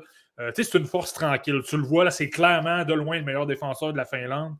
Il est utilisé à toutes les sauces. Là, euh, on parle souvent de Joachim Kemmel avec son lancer incroyable euh, en avantage numérique. un des meilleurs pointeurs de la Liga finlandaise, principalement parce qu'en avantage numérique, il y a un gros lancer. Ben, c'est Topi Niemela qui place eux autres à la pointe mhm. sur la première vague. Kemmel est sur la deuxième vague. Donc, tu sais, ça en dit long. Puis, c'est normal, le joueur de 19 ans est écœurant, c'est un des meilleurs pointeurs de la Liga et c'est un défenseur. Donc, c'est normal de placer Niemela là, mais c'est pour vous dire à quel point il y a, une importance euh, très capitale pour euh, les succès de la Finlande. Bon, Marty, tu viens de le mentionner, le, sujet euh, un peu épineux de Joachim Kemel. Je dis ça parce que ça, me fait toujours rire. Les gens ne regardent pas les matchs depuis le début de la saison, on se base juste sur les statistiques. Et là, on a certaines attentes, là, finalement, ça ne fonctionne pas comme on l'avait anticipé pour des joueurs comme Brad Lambert et Joachim Kemel, puis là, tout le monde part en peur. Euh, Joachim Kemel, depuis le début du tournoi, euh, moi, personnellement, je m'attendais à plus. Euh, je trouve qu'à certaines occasions, il lance pour lancer. Ses lancers ne sont pas toujours menaçants. mais au-delà des points, je pense qu'il fait quand même certaines choses de bien sur la passe noire. Il a notamment, été volé un but par un défenseur allemand. je ne sais pas si tu te souviens, avec l'extrémité de son, de son patin. De là à dire que Joachim Kemel est pourri et que ce ne sera jamais un bon joueur, je pense qu'il faut relativiser. Mais ça reste que c'est un joueur que je m'attendais à ce qu'il en donne un peu plus pour la Finlande et il contribue au fait que moi aussi, la Finlande me déçoit depuis le début du tournoi. Ouais, ben oui, mais en fait, dans le cas de Joachim Kemel, tu sais, je m'en cacherai pas, là, et je, ne vais pas être un fou ici puis vous dire que j'ai adoré que Joachim Kemel puis que, euh, tu sais, je m'en cacherai pas, je l'adore, je l'ai, très... qui va probablement descendre, Je, l'adore, je l'avais haut dans mes listes avant le tournoi, là je suis pas fou, il me déçoit moi aussi. Là. Mais il y a deux choses, par contre, dans le cas de Joachim Kemel, où je me pose beaucoup de questions. Premièrement, je me demande si il ne traînerait pas encore sa blessure du mois, du mois d'octobre ou novembre. Parce que je le regarde jouer. J'ai regardé les matchs en Liga avant sa blessure, j'ai regardé après sa blessure et je l'ai vu au Mondial Junior il est pas mal moins intense, il est pas mal moins. Puis il est, il est encore capable d'aller dans, le trafic. Il est encore capable de vouloir aller euh, se salir le nez, même s'il perd beaucoup de batailles là, au Mondial Junior. Mais tu vois, en Liga, lorsque ça allait bien et qu'il avait la confiance dans le tapis, c'est quelqu'un qui avait pas peur, qui initiait les contacts, qui récupérait beaucoup de rondelles. Pas nécessairement parce que c'est le plus intelligent, mais parce qu'il était super, super engagé. Moi, c'est pour ça que je l'adore, c'est que c'est des joueurs offensifs comme ça, tu peux dire, OK, il ne va pas trop s'impliquer physiquement, mais non, lui, c'est le contraire, il s'implique en plus. Euh, mais là, je me demande, tu sais, je ne sais pas si c'est à l'épaule, est-ce que c'est. Euh, en tout cas, mais je ne sais pas si tu te souviens, la blessure qu'il a eue, c'est après un mhm. gros contact au centre de la patinoire. Clairement, c'est au haut du corps, c'est soit l'épaule ou soit il y a eu une commotion cérébrale, mais par la suite, on dirait que là, justement, au niveau du patin, pas mal moins de mordant, pas mal moins de confiance. Il va dans les coins, mais pas avec la même arme qu'il allait avant sa blessure. Moi, c'est ça que je m'interroge. Est-ce qu'il est, est, à 100% Je le sais pas tout à fait. Même son lancé, j'entends beaucoup de critiques. Euh, ouais, il n'est pas capable de cadrer son lancer. Euh, c'est toujours, toujours comme ça. Moi, je vais être honnête avec toi. Avant sa blessure, je trouvais qu'il cadrait pas mal plus son lancer. Puis là, en Liga, lors des six matchs qu'il a disputés, et qu'il n'y a pas eu de points, là, je suis d'accord avec le reste des gens. Là, là les, étaient constamment dans la baie vitrée, puis là, on le voit encore. Donc, je me demande, est-ce que, tu sais, si as une blessure à l'épaule puis que tu es gêné, euh, écoute, euh, la, différence entre toucher le filet puis de la rater, là, surtout pour, quelqu'un qui vise les extrémités, c'est mince, c'est très mince. C'est une simple douleur dans l'épaule ou quelque chose comme ça peut faire en sorte que, que ça a une énorme différence. Est-ce que c'est la raison est-ce que c'est la raison pour laquelle il en arrache? Je ne le sais pas, c'est une hypothèse. Mhm. Mais je soulève simplement le point. Ça, reste ah qu'il démontre certains gestes de frustration sur la patinoire. Tu, tu le vois souvent davantage numérique, demande la rondelle. Son langage corporel démontre que ça ne fonctionne pas comme il veut, puis il aimerait s'en donner plus, mais ça ne fonctionne pas. Ça m'amène à me questionner un peu sur le caractère du joueur quand ça compte. Peut-être que c'est un joueur qui a peut-être un petit peu plus de difficultés à performer moi, moi c'est le contraire des autres. Euh, pour l'avoir vu jouer souvent en Finlande, c'est le contraire. Il carbure quand ça compte. Lors du match contre les Américains, là, a, été, honnêtement, il a été mauvais tout le match. Mm-hmm. Mais le moment où il a sorti, c'est en fin de match. Il est arrivé sur la glace, gros lancé sur réception. Ça a permis, rappelle-toi, les, les, euh, les, Américains menaient 3 à 1. Euh, les Finlandais ont tout de suite réduit l'écart à 3 à 2. Gros lancé de Joachim Kemmel qui a touché le filet. La rondelle s'est perdue un peu devant le gardien de but, puis on a marqué. Puis euh, par la suite, en prolongation, pas, seulement avec son lancer sur réception, là, mais même en relance, il a effectué de très belles passes, très créatives. Puis ça a permis de créer. Moi, c'est le contraire. Joachim Kemmel, euh, J'ai toujours trouvé que c'était quelqu'un qui carburait dans les gros moments. Ça, c'est pas un problème pour moi. Je Puis c'est pas un match contre l'Allemagne et contre l'Autriche qui va me faire dire que ce gars-là carbure pas dans les gros moments. Au contraire, c'est justement là que si tu es quelqu'un qui carbure au gros moment, tu, vas peut-être t'endormir parce que tu dis Ah, écoute, contre l'Allemagne, on, s'en mhm. fout, on va gagner quand même. Euh, mais pour revenir à Kemel, je t'ai dit, je me demande s'il y a, y a une blessure en contrepartie, par contre. Ce qui m'a beaucoup déçu, et ça, selon moi, une blessure n'excuse pas ça. Puis tu le sais à quel point j'attache beaucoup d'importance à ça. C'est son sens du hockey. Ça, je commence à me questionner par contre. Est-ce que ce gars-là comprend le match. Il comprend le match. Est-ce qu'il comprend le match comme quelqu'un qui peut devenir une vedette dans la LNH? Là, je commence à me poser des questions. Il prend beaucoup de décisions un peu douteuses. Euh, ce fameux geste-là, je déteste ça, voir ça. je comprends qu'il y a beaucoup de joueurs qui le font, mais un joueur qui longe la rampe va se rendre jusqu'à la pointe à gauche puis décoche un lancer. Premièrement, tu es super inoffensif. Tout le monde te voit venir, tu as un gars sur le dos il y a probablement un attaquant qui est en train de couvrir la pointe qui va être placé à bloquer ton lancer. Tant qu'à ça, le euh, fait circuler la rondelle par la rampe. J'aime vraiment pas ce jeu-là et ça, je le vois faire ça. Euh, de zone ne sont pas tout à fait efficaces également, beaucoup de difficultés. Puis ça, c'est pas un, pas un problème non plus. Là à la limite, c'est pas lui qui va transporter rondelle dans la LNH. Ce sera tout simplement ça. Euh, mais tout ça pour dire que son sens du jeu, ça, ça m'a peut-être un peu dérangé. C'est pour ça que je te dis probablement qu'il va diminuer, là, parce que j'ai des grosses interrogations sur son sens du jeu. Je l'aime encore beaucoup. Mais là, là c'est qu'on parle du top 5 d'un repêchage. Euh, pour être top 5 d'un repêchage, c'est que là, tu dois être élite à pas mal de places et avoir pas mal moins de doutes que les autres. Euh, je t'ai parlé de Logan Cooley, on a, on a Matthew Savoie, on a Brad Lambert. Est-ce que tous ces gars-là cachent peut-être un peu plus de casse que lui? On va voir le reste du tournoi, là, mais il y a fort à parier que dans le cas de certains joueurs, euh, oui, malheureusement.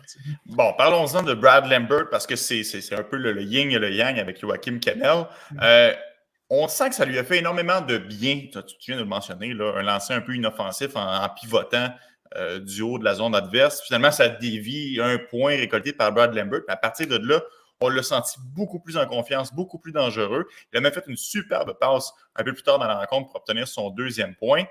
Il est créatif, il est menaçant. On voit vraiment le Brad Lambert qu'on voulait voir. Euh, moi, je pense que ça fait taire bien des gens à son endroit, ses performances depuis le début. Ouais, ben là, c'est. C'est fascinant, Brad Lambert, parce que depuis à peu près un mois, tout le monde dit c'est le prochain à tour à tout. Puis là, OK, il va te repêcher deuxième tour, puis ce ne sera pas un joueur très dominant. Puis, tu seulement bon défensivement, puis apporte rien en attaque. ça me fait rire. Puis là, il obtient deux matchs excellents contre l'Autriche et l'Allemagne. Je le répète, c'est deux puissances, euh, deux équipes qui en arrachent, qui ne sont pas des puissantes, justement. Puis là, tout le monde s'enflamme, puis là, se dit ah, écoute, c'est un futur joueur de premier trio, va obtenir 100 points dans la LNH. Je pense qu'il faut se calmer un peu. Il n'est pas atroce, non, il n'est pas atroce, puis on va se garder une réserve avant de dire que c'est une future super vedette. Je vais attendre de voir qu'est-ce qui va se passer contre, surtout contre la Tchéquie. Ça, ce match-là, c'est intéressant. C'est une équipe euh, moins forte que la, que la, Finlande, mais de calibre, justement. Euh, en fait, en fait, ce match-là est annulé. Oui, il est annulé à cause de la COVID. C'est vrai, je viens de souvenir. Mais en tout cas, finalement, euh, étape suivante, ce sera contre le Canada. Ça va être intéressant à suivre. Là, on le sait, l'équipe canadienne, plein de gars qui ont joué dans la LNH, plein de gars qui ont joué dans la Ligue américaine ça va être intéressant de voir. S'il sort un gros match, là, ça va être définitif. Puis, mais en même temps, c'est intéressant à voir. Je ne sais pas si tu te souviens, je te disais, au mois de novembre, lors des compétitions qu'il avait disputées avec l'équipe euh, finlandaise des moins de 20 ans, j'avais dit Brad Lambert, je le trouvais qu'il avait pas mal plus d'attaques, il était capable d'alimenter ses coéquipiers, puis je n'avais pas détesté. Je m'attendais un peu à ce que ce soit ça au Mondial Junior. Puis euh, c'est pas mal ça qu'on voit. il a un excellent lancer, mais il l'a utilisé pas mal plus. mais c'est surtout son, sens du jeu, sa, capacité à repérer ses coéquipiers.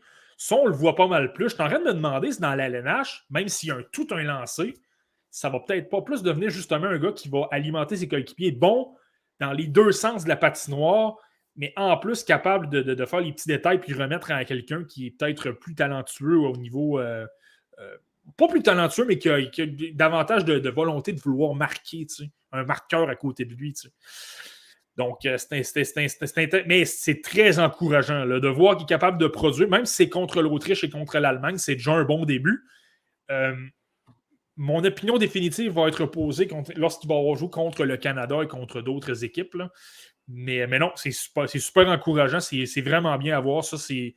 Euh, je me questionnais s'il allait descendre dans mes listes, mais là, de voir qu'il est capable d'amener un peu d'attaque dans un calibre inférieur, c'est ça qu'on voulait suivre. La Liga finlandaise, il y a quand même beaucoup de bons euh, d'hommes qui ont déjà joué dans la LNH. C'est pas une ligue nécessairement facile, euh, là, au niveau des moins de 20 ans, même si beaucoup de joueurs là-dedans vont avoir de meilleures carrières avec les gars en Liga finlandaise, ben, pour l'instant, sont moins expérimentés, sont moins rapides et dans certains cas, sont moins gros. Donc, ça peut faire en sorte que tu te démarques un peu moins. C'est encourageant le cas de Brad Lambert. Moi, j'aime ça parce qu'il y a une belle courbe de progression. Il avait été vraiment invisible dans le match euh, préparatoire. Il a été bon contre l'Allemagne et il a été excellent contre l'Autriche. Donc, on sent que tranquillement, la confiance revient, trouve ses repères.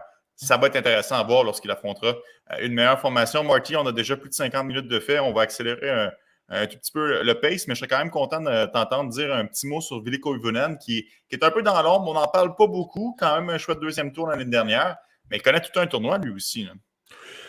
Ouais, ben écoute, euh, c'est le bon vieux classique. Hein. Je te dirais, euh, Ville Koivunen, là, il est sur le trio de Brad Lambert et de Samuel Elenius. Puis je regardais les tweets, là, tout le monde parlait de Brad Lambert, tout le monde parlait de Samuel Elenius. Ah, ils sont incroyables, ils sont tellement bons. J'ai tellement hâte de les voir dans la LNH. Regardez comment ils sont productifs. C'est drôle parce qu'à côté, tu avais un Ville Koivunen qui, moi, selon moi, disputait tout un match. C'était vraiment excellent. Mais on dirait que c'est. C'est son histoire, lui, depuis un an et demi, deux ans. Il est super, super sous-estimé. Parce que probablement, il est plus petit. Peut-être pas le coup de patin des autres, mais pourtant, c'est tout un talent. C'est quelqu'un qui est tellement intelligent avec une rondelle. Euh, tu sais, quand je te parle de sens du hockey, lui, c'est ça. Il prend toujours la bonne décision euh, qui doit être prise pour aider son équipe à progresser, que ce soit en défense ou en attaque. Tellement, tellement intelligent. Moi, j'ai toujours adoré ce joueur-là. Il a un sens offensif. Même si tu ne le vois pas beaucoup dans un match, lorsque tu le vois, euh, là, il se passe des choses. Il va alimenter ses coéquipiers. Euh, tu sais, le, fameux but qu'il a marqué, je ne sais pas si tu as eu la chance de le voir, mais mhm. contre l'Autriche, il a marqué un but spectaculaire. La, rondelle touche un ou euh, touche un joueur adverse, puis il, trouve le moyen de récupérer. Ça va quand même vite. Là, les lancers vont. Il trouve le moyen de ramener ça, puis de mettre ça devant le filet. Ça, c'est du talent. C'est pas n'importe qui qui est capable de faire ces jeux-là. Moi, en tout cas, Ville Koivunen, je m'en cache pas. Dans ma liste, dans ma liste du repêchage 2021, je l'avais très haut. Je l'avais 25e. Et finalement, il a été repêché au deuxième tour par les Hurricanes à Caroline. Euh, j'ai toujours dit que ça pourrait être un vol. Ben, en voyant ce qu'il fait présentement, j'ai tendance à penser que j'avais raison. On, verra, mais j'ai tendance à penser que ça regarde bien. Euh, tu parles de talent. On a parlé beaucoup de Connor Bedard. Bon, il faut absolument parler de Matvei Mishkov, qui lui aussi, euh, évidemment, tout le monde le sait, il n'a que de, que de 16 ans. Euh, il a marqué deux buts.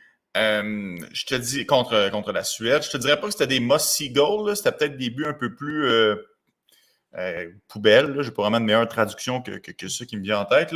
Mais ça reste qu'il est extrêmement impliqué. À chaque fois qu'il saute sur la patinoire, il fait de bonnes choses. Il est menaçant. On le sent. On, voit la différence. À toutes les fois qu'il est, sur la patinoire, on sent que les Russes ne jouent pas de la même façon. J'adore la prestation de Matvei Mishkov, puis ça ne me rentre pas dans la tête de me dire que ce gars-là va être aussi au championnat mondial des moins de 18 ans dans quelques semaines. Euh, je te confirme qu'il ne sera pas au championnat mondial des moins de 18 ans.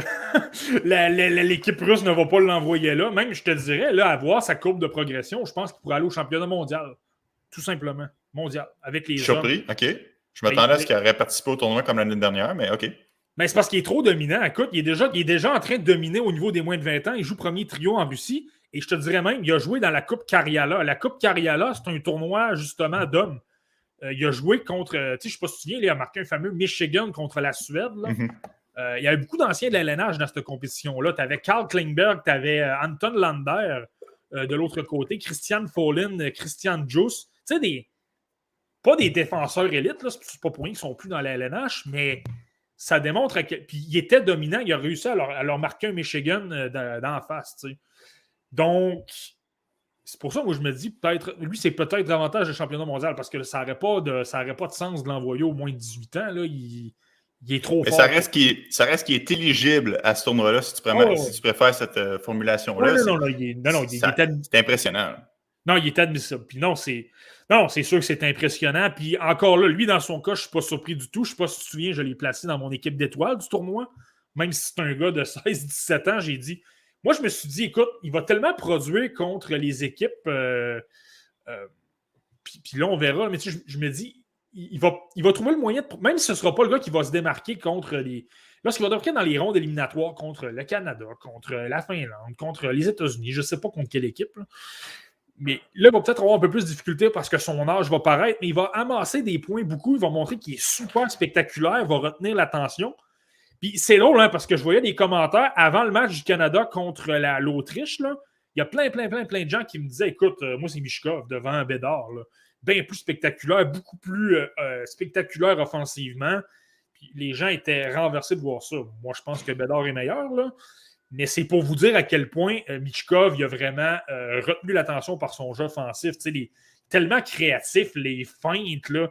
Euh, il a un excellent lancer également. Tu sais, quand je disais là, la semaine dernière, il a les mains de Pavel Datsuk, mais il a le sens offensif d'un coup de. Je pense que les gens le voient présentement. C'est quand même pas rien.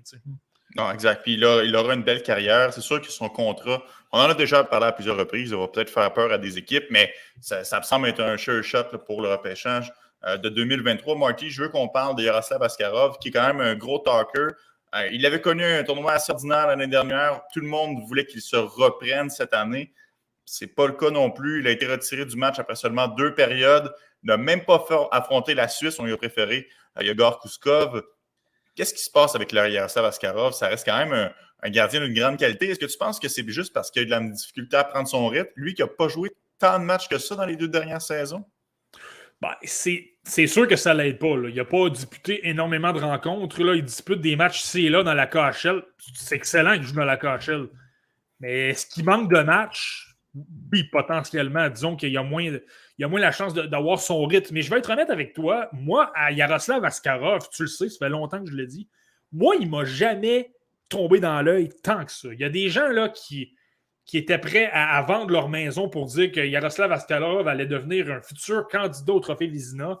Moi, il ne m'a jamais impressionné tant que ça. Premièrement, les fameux problèmes avec sa mitaine sont bien documentés. Là. Elle est hmm. quand même souvent mal placée. tu remarqueras, là, les adversaires tentent décoche pratiquement tout le temps du côté de la mitaine parce qu'ils savent que c'est une faiblesse chez lui. Puis je pensais qu'elle allait l'améliorer, puis je pense qu'il y a encore le temps, s'il travaille avec de bons entraîneurs, des gardiens à Nashville, etc., je pense que ça peut s'améliorer. Mais la faiblesse est encore là. Puis moi, ce qui m'a toujours dérangé de lui, puis ça, c'est personnel, là, les gardiens de but, j'ai toujours préféré lorsqu'ils sont calmes. Tu sais, pour moi, le modèle parfait d'un gardien de but, c'est Carey Price super stable, super bon techniquement. Tu sais, tu te, fais frapper par la rondelle. Les arrêts semblent faciles parce que techniquement, tu es toujours tellement bien positionné. Et là, Price, en plus, il, est capable de se déplacer super bien. C'est pas pour rien que c'est avec, avec Andrei Vasilevski, l'un des meilleurs gardiens de but au monde. Mais tu vois, ça, c'est mon modèle de gardien de but. J'insiste sur le calme. Yaroslav Askarov, il est tout sauf calme devant un filet. tu le remarqueras lorsqu'il est devant le filet délaisse la rondelle, puis regarde là tout simplement lui, là, il est toujours en train de bouger, toujours un peu comme ça. Il, il est jamais stable. Puis ça, je trouve que c'est un. Moi, ça m'a toujours fait énormément peur. Et, bizarrement, il y a souvent des problèmes de positionnement, peut-être en. Je ne suis pas un expert de gardien. Là. des fois, j'ai des problèmes à ce niveau-là. Mais est-ce que c'est une des. Est-ce que ça peut expliquer parfois ses problèmes? Il est super athlétique, ça, je n'enlève rien. C'est pour ça qu'il va avoir une carrière dans la LNH et c'est pourquoi il va être bon mais je le trouve beaucoup trop instable devant le filet. Moi, personnellement, pour dire, euh, je suis aussi rassuré qu'avec un Sébastien Cosa ou un Gaspar Valstead ou, euh, ou Spencer Knight euh, les années précédentes. Moi, moi, moi, toujours laissé Michaud Mifroy, si on veut. On verra si les Russes leur font, lui font à nouveau confiance. Bon, on le sait que, ça a bien été pour Gouskov, mais en même temps, cette information, c'était. Vas-y, Marty.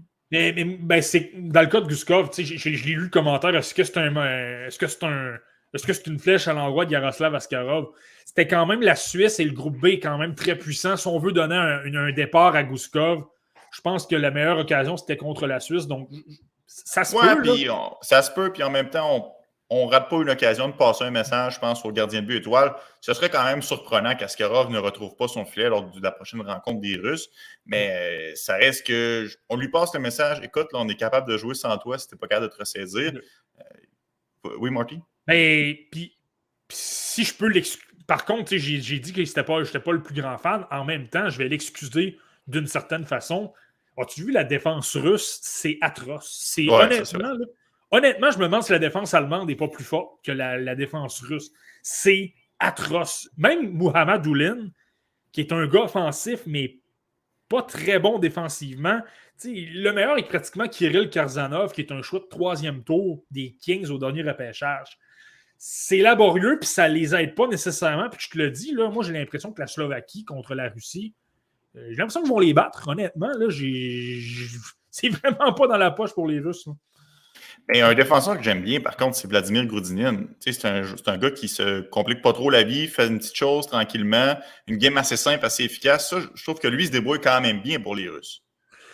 Ouais, puis euh, lui, c'est intéressant parce que contre la Suisse, dans certains cas, tu dis OK, c'est la Suisse, c'est une équipe moins forte, je ne vais pas trop en prendre. Mais lui, dans son cas, c'est que lorsqu'il dispute des matchs contre des, équipes un peu plus fortes, ben, son temps de jeu est, un peu réduit. Puis il n'a pas joué dans les matchs préparatoires. Contre le Canada, il n'a pas joué dans le match préparatoire. Il a été laissé de côté. Donc, euh, mais tout ça pour dire que contre la Suisse, ben il y a plus de temps de jeu, puis tu plus l'occasion de voir qu'est-ce qu'il est capable de faire et surtout contre les moins de 20 ans. Lui, c'en a un autre qui a joué à la Coupe Cariala contre des hommes. Mais c'était contre des hommes, justement. Et étant donné que ça va plus vite et que les, gens sont, les joueurs sont plus gros, ben, peut-être que le joueur en, donne moins, il essaie de moins faire d'erreurs parce que mhm. ça va beaucoup plus vite. Là, avec un jeu plus lent, plus de son calibre, si on veut, là, c'est intéressant de le voir. Et j'ai pas détesté ce que j'ai vu, honnêtement. Euh, j'ai trouvé qu'il bougeait quand même bien la rondelle euh, à sa ligne bleue. Euh, capable d'effectuer de bonnes relances. pas le plus offensif de l'univers, mais euh, j'ai trouvé qu'il a une très très belle mobilité. De temps en temps, il est capable de bien se détacher de la pression, même s'il est capable de faire quelques, quelques erreurs en défense. Mais euh, de ce que j'ai pu voir, c'est intéressant. honnêtement, j'aurais le goût de dire que ça pourrait être un. tu sais, Kirzana va être un choix de troisième tour. Là, je me demande si ça peut. Il pourrait pas être un choix dans ces eaux-là. Un très bon choix de, de deuxième ou de troisième tour au prochain repêchage. non, j'ai bien aimé ce que j'ai vu. Bon, une chose qui est de soi depuis le début du tournoi, euh, c'est le temps de glace de Danila Yurov. Parce qu'on le sait, c'est pas un joueur qu'on a énormément de données sur lui, ne joue pas beaucoup lorsqu'il évolue en KHL. Moi, j'avais hâte à ce tournoi-là pour qu'on lui donne plus de glace, pour qu'il ait la, chance de s'exprimer et de démontrer ses, ses, attitudes offensives. Dans le match contre la Suède, il a à peine joué, il a joué un peu plus contre la Suisse, et là, on l'a vu qu'il a pris confiance et qu'il était plus capable de démontrer ce qu'il était capable de faire. Euh, comment tu trouves le jeu de Yurov depuis le début du tournoi pour les Russes? Ah ben, il est super bon. Il est super bon, euh, mais euh, comme, comme tu viens de dire, il manque de temps de jeu. Puis c'est ça, le, ça le fameux problème avec lui. moi, je l'adore. Il, travaille fort, il est impliqué, il est bon défensivement, il est bon en échec avant, il a un bon coup de patin. Il a, une vision de jeu vraiment extraordinaire, peut-être une des cinq meilleures du repêchage 2021. Mais là, le problème avec lui, c'est qu'il ne joue pas. c'est ça le fameux problème. Il ne joue pas. Il joue pas avec Salavat ou Fa dans la KHL. Puis là, tu te dis, OK, dans au moins de 20 ans, il va peut-être avoir plus de chances. C'est pour ça que le match contre la Suisse est intéressant. Il y a eu plus de temps de jeu, mais, euh, mais il ne joue pas vraiment beaucoup non plus. Donc là, c'est. Donc, c'est super intéressant de le voir, mais tu le sais, je le mentionne souvent. Lorsque tu ne joues pas, tu es, à froid, moins, euh, tes muscles sont moins engagés, tu es, moins. Euh, ben c'est ça. ton cerveau est moins conditionné si tu veux aller à un gros rythme parce que tu n'es pas capable de trouver ton rythme, même que tes muscles, tu n'es pas échauffé suffisamment pour fonctionner au même rythme que les joueurs de premier trio. Et ça a l'air de rien, mais ce n'est pas, pas, toujours facile de jouer sur un troisième ou un quatrième trio, ou même treizième attaquant dans le cas d'Urov. Euh, donc, c'est ça qui est embêtant avec lui. J'adore ce que je vois, mais comme il ne joue pas beaucoup, et puis là, ça va probablement se poursuivre dans la KHL, c'est jamais très bon pour un développement de ne pas jouer, surtout à 17-18 mhm. ans. Là. Euh, j'ai hâte de voir, là, mais moi, c'est ça qui m'inquiète. C'est soyez pas surpris s'il est très bas dans mes listes, mais pas parce que je l'aime pas. Simplement parce qu'il joue pas et j'aurais peur un petit peu pour son développement. Mais pas que j'aime pas le joueur, c'est que j'aurais l'impression, j'aurais peur qu'on échappe un peu son développement. Je ne sais pas si tu comprends ce que je veux dire. Je comprends très bien ce que tu veux dire. Puis tu parles beaucoup d'aptitude offensive, qui a du talent. J'ai adoré son caractère lorsqu'il est venu à la défense d'un de ses coéquipiers. Puis je pense que c'est une séquence que toi aussi tu as bien aimé. Ouais, mais j'ai adoré ça. C'était justement Groudinen qui s'est fait frapper par euh, Léo Luff, le, gros défenseur très physique du côté de la Suède. Puis euh, effectivement, là, euh, Yurov s'est tout de suite porté à la défense. Puis, tu sais, ça, ben, Yurov dans la KHL, je ne l'ai pas vraiment vu faire ça parce qu'il joue quoi, 2-3 minutes par match. Euh, mais là, ça a été intéressant de le voir réagir tout de suite. Ça, ça m'envoie comme message OK, c'est un gars de caractère, c'est un gars d'équipe. En fait, ça cadre très bien avec son style de jeu. Je vous le dis, il est, il est bon d'échec avant, il est bon dans les détails. C'est pas un russe qui ne pense qu'à sa fiche personnelle. C'est un très bon gars dans, dans, les détails. Puis là, le fait de voir qu'il est en plus un gars de caractère qui se porte à la défense d'un coéquipier. Ça a amené un 5, un 5 contre 3 éventuellement. Et la Suède a marqué. Là. Mais quand même, je vais, je vais l'appeler le. Je vais l'appeler le bon 2. parfois, je trouve qu'il y, y, a des deux qui sont intéressants à prendre justement pour montrer que tu es là pour ton équipe, tu es là pour tes coéquipiers. J'ai trouvé ça intéressant de la part de, Daniela Jourov. Ah, je suis d'accord avec toi, Marty. Euh, enchaînons avec euh, la Suède. Euh, de loin le gardien de but du tournoi jusqu'à maintenant, Jesper Wallstead. Euh, je le disais un peu plus tôt, il a été battu à trois reprises contre les Russes, mais ce n'était pas vraiment de sa faute dans aucune des trois occasions. Euh, c'est des rondelles qui dévient, ça pogne un patin de son défenseur, ça rentre. Euh, et il a, finalement, il a blanchi la Slovaquie avec une performance phénoménale de 48 arrêts. le gardien de but est, sensationnel. Tu l'avais prédit comme ton gardien de but du tournoi et c'est clairement le front-runner au moment où on se parle. Est-ce que je peux aller chercher ma casquette du Wild, tu penses? non, mais écoute, c'est renversant. Là. le, match contre la, le match contre la Slovaquie, là. C'est arrivé, là, je me souviens de Carey Price en 2007 qui avait disputé des, matchs incroyables pour le Canada. J'ai pas vu beaucoup de gardiens aussi en contrôle, aussi dominants dans un match au Mondial Junior que Jesper Wallstedt contre la Slovaquie. Écoute, c'était pas mêlant. La Slovaquie dominait complètement le match. Ils ont eu tellement d'occasions en zone adverse, tellement d'occasions en avantage numérique. Tu sais, ils ont un Martin Kromiak qui a un très, très gros lancer sur réception là, qui peut en faire des dommages. Puis c'est drôle, là, on disait que tu avais le sens, tu avais le feeling. Tu regardais, tu disais, il n'en donnera pas de but. Il va toujours être bien. Tu sais, les arrêts, tu sais, je te parlais d'Askarov, là, ça me semble laborieux, il, me semble nerveux, là. Euh, Valstead, c'est complètement le contraire. Lui, toujours calme, gros déplacement. il est tellement intelligent pour. Il est tellement bon pour anticiper. Là. Euh, c'est pas le plus rapide. Moi, c'est pourquoi peut-être que je, peut que je l'avais derrière Sébastien Grossa et peut-être un peu plus loin. J'aimais pas nécessairement le fait qu'il. J'aime les gardiens parfois qui sont athlétiques et lui, je le trouvais peut-être un peu moins athlétique qu'un qu Cosa. Mais par contre, il compense tellement avec son intelligence à.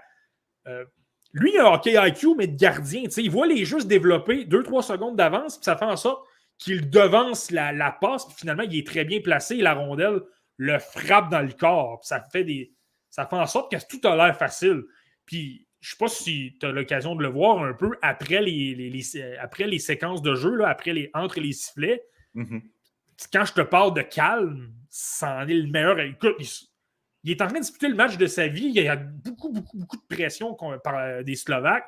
Lui se relève, puis c'est comme si. Euh, c'est comme s'il jouait sur une patinoire extérieure avec ses amis. ça vous dit à quel point il est impressionnant. Non, écoutez, surveillez ça. Là. Moi, je pense que ça peut devenir un. Puis, lui, c'est qu'il a un, antécédent de toujours atteindre des niveaux supérieurs à un âge très tôt. Soyez pas surpris si vous le voyez avec le Wild du Minnesota. Là. Habituellement, un gardien, on dit 25 ans pour devenir à son sommet. Là. Lui, soyez pas surpris s'il devient gardien numéro un du Wild dans deux ans, peut-être. C'est un gardien comme ça. parce qu'il est habitué de prendre la pression d'être un plus jeune dans un calibre plus vieux. Il est super calme, il est bon pour apprendre et il est tellement, tellement intelligent justement avec son positionnement puis écoute, euh, tu le sais, je suis un grand partisan du Wild. Je n'ai pas le choix de m'imaginer un Vesper Valstead derrière un Jonas Brodin et un, Jared Spurgeon. Et Dieu sait les défenseurs que le Wild va avoir euh, dans ces années-là. Mais écoute, ça pourrait devenir un monstre en défense. Ah, mais ça, je suis content que tu parles du Wild, Marty, parce que hum, tu te souviens, on, était en direct, on faisait le repêchage 2021 euh, en, direct sur Facebook. On va le faire aussi cette année. On vous invite à nous suivre.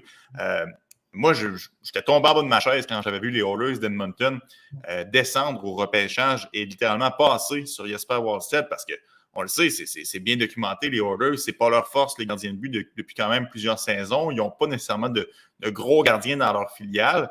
De, cracher sur un gars comme Jesper Wallstead, moi, ça m'avait renversé. Et aujourd'hui, c'est une décision qui paraît très mal de la part de la formation albertaine. Ouais, ben absolument. Clairement, clairement, eux ont la mentalité de dire écoute, un gardien de but au premier tour, euh, euh, on peut amasser des gardiens de but au 4 ou au 5e tour, donc euh, pourquoi sacrifier la, chance d'avoir un, très bon attaquant ou un très bon défenseur de concession pour un, gardien de but, ben on va laisser passer. Mais en même temps, quand un Jesper Valstead encore disponible, je ne sais pas si te souviens, je l'avais plus bas que pas mal tout le monde. Mais là, à 22, à 22, là, les, tu sais, tu le sais, je le dis souvent, lorsque tu arrives à peu près au rang 20, 21, 22, là, là il n'y a plus vraiment de grosses différences entre le joueur 21 et le joueur 50.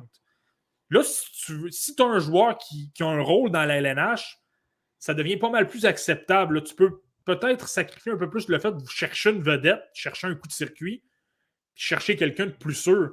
Mais là, si tu as un Valstead qui débarque, tu dis OK, lui, c'est pratiquement assuré d'être un numéro 1 euh, et le Wild l'avait 9e dans sa liste, ben là, tu dis, écoute, je, saute dessus. C'est là que je pense que c'est comme ça que les Oilers pensaient, mais je pense quand même que c'était une mauvaise décision parce que, comme tu l'as dit, devant le filet, ils n'ont pas une tonne. Euh, euh, Stuart Skinner, il est bien bon, là, mais c'est pas, que, pas quelqu'un que je mhm. vois devenir un candidat Vézina. Un Jasper Wallstead aurait été très, très bon. J'adore Xavier Bourgault, mais on dirait je ne vois pas vraiment la même réputation qu'un Exact. Surtout quand tu t'es rendu au 20e rang, c'est pas comme si tu le repêches à 10. Il a glissé jusqu'à toi au 20e rang, tu n'as pas eu besoin de t'avancer. Est-ce que le choix de troisième tour, euh, le jeu en vaut vraiment la chandelle? Euh, laissez-moi me poser la question, mais bon, euh, sachez que Jesper Vosted connaît tout un tournoi pour les Suédois, tout comme son compatriote Simon Edvinson. tu l'avais dit, Marty, la semaine dernière, c'est un homme avec des enfants sur la patinoire. Et encore une fois, c'est ce qu'il ce qu'il démontre. Aucune difficulté à se sortir de l'échec avant. Euh, la pression, aucun problème. Gênant de l'attaque, que ce soit par lui-même qui fonce au filet, que ce soit par de brillantes passes. C'est quelqu'un qui est capable d'envoyer la rondelle. Honnêtement, il, fait tout sur la patinoire. Ouais, mais tu l'as vu contre la Russie, là. Euh, écoute, quand je te parlais d'hommes contre des enfants, tu l'as très bien vu là-dessus, là. Écoute, il, arrivait dans les coins, puis il ressortait de là comme si rien n'était. Il n'y avait pas de pression vraiment. Euh, tu sais, son fameux but qui a marqué en échappé, là. Euh, écoute, euh, ça, en dit long. Premièrement, il a, anticipé le, défenseur russe. un bon bâton, il, a, une très bonne portée parce que justement, il a un gros gabarit. Un, très, très, bon harponnage par la suite part. Sans dit assez long. Premièrement, il est plus gros, pas mal plus physique. C'est le genre de joueur qui peut se permettre à une main de tasser le gars à une main, puis contrôler de l'autre, puis faire un jeu par la suite. Il ne va pas faire ça dans la LNH. Les gars sont plus gros, sont plus physiques. Mais au mondial junior, il peut se le permettre parce que les gars sont tout simplement moins rapides et, moins gros. C'est ça qui est intéressant. Puis euh, ça va être intéressant de regarder le, match contre la Suisse. Ils vont jouer contre la Suisse, la Suède. Euh, ça risque de, ne pas être très beau pour les Suédois. Le, bon Edvinson risque d'avoir beaucoup de facilité. C'est ça, c'est ça qui est fascinant. C'est qu'il il est très gros, mais il est super mobile également. Il a un super bon sens offensif. Puis, euh, ça fait en sorte qu'il va probablement être capable d'amasser des points. Puis tu le sais, ils ont beaucoup de force en attaque. Tu sais, je te parlais de Niemela, je n'étais pas certain qu'il. Je suis pas certain qu'il va être capable d'amasser autant de points qu'il le faudrait pour devenir défenseur, euh, euh, pour être nommé sur l'équipe d'étoiles du tournoi, contrairement à ce que j'anticipais. Mais tu vois, je pense que le gars qui pourrait lui damer le pion, c'est Edvinson. Parce mhm. qu'il a le sens offensif, et il y a l'équipe devant lui pour l'aider. Puis en plus, il y a le. En anglais, le total package. Il est gros, il est pratiquement. Euh, il est très difficile à tasser. Il sort toujours avec la rondelle. Euh, ça, c'est certain que si tu es quelqu'un qui a voté pour ça, ben, ça, ça, te saute aux yeux parce que tu te dis, écoute, ça n'a pas de sens que les joueurs tentent de lui enlever la rondelle puis il est tasse à une main. C'est fou. Là ça démontre à quel point c'est tout un défenseur. Il y aura un bon test contre les Américains un peu plus tard ce soir. Si le match euh, bel et bien lieu, je vous le rappelle, toujours des euh, points d'interrogation avec la COVID-19. Marty, je vais enchaîner avec la Slovaquie parce que Euh, c'est une équipe que tu avais identifiée comme une surprise. Depuis le début du podcast, je te lance des fleurs pour euh, les différents joueurs que tu as identifiés. Est-ce que tu es moins sûr de ta shot pour la Slovaquie comme surprise du tournoi? Ça semble un peu plus décevant. Je vais le dire de la façon suivante. Ils ne me déçoivent pas visiblement sur le résultat. Ce ne sera pas la surprise du tournoi. J'avais dit que Philippe Méchard serait la révélation du tournoi. Philippe Méchard ne sera pas la révélation du tournoi. Et la Slovaquie, du moins au niveau des résultats, ne sera pas la surprise. Mais sur l'Atlas, ça, ça, ça va pas mal avec ce que je disais. Écoute, euh, contre, contre la Suède, ils ont été complètement dominants. Je viens de te dire que Jesper Wallstedt a effectué 48 arrêts. C'est parce que les Slovaques ont décoché 48 tirs et ils étaient constamment dans la zone adverse. Et si ce n'était pas de Wallstedt, ce match-là, il aurait pu marquer au moins trois ou quatre buts. Ils ont été super dominants, sont très engagés, sont très difficiles et tenaces à affronter le long des rampes, là, sont toujours impliqués euh, dans les batailles. Et contre les Américains, je ne sais pas si tu te souviens un peu, euh, ils ont tiré de l'arrière euh, pas rapidement. Premièrement, ils ont, mis beaucoup de pression tôt dans le match. Le gardien Drew Comesso a fait, a fait le travail pour les Américains. Les Américains, par la suite, ont été capables de marquer, notamment avec Matthew Nice. Euh, et là, ils ont tiré un peu de l'arrière, mais les, Slovaques sont revenus dans le match. Ils perdaient 3-0, puis ils ont, amené le match à 3-2. En fin de match, ils ont mis beaucoup de pression, et là, ça, bardait pas mal. Comme ça, c'est resignalé encore, mais tout ça pour dire que dans ce match-là, les, Slovaques, ils, ont montré qu'ils étaient dominants, ils ont montré qu'ils étaient pas mal plus coriaces qu'il faudrait. S'il y avait eu moindrement de chance, ils auraient battu les Américains. Donc, quand je te parlais de surprise du tournoi, dans les résultats, ça ne va pas s'appliquer. Mais sur la patinoire, ça va exactement avec ce que je m'attendais. Une équipe hargneuse, coriace et qui en plus a du talent. Tu sais, tu as un Martin Kromiak, tu as un Juraj Slavkovski, tu as un Philippe Méchard et tu as des éléments qui sont quand même, quand même potables dans, dans la Ligue canadienne de hockey, euh, notamment Yamatei Kaslik qui joue avec les, euh, les Saguenay de Chicoutimi. Donc, euh, c'est là que ça te donne.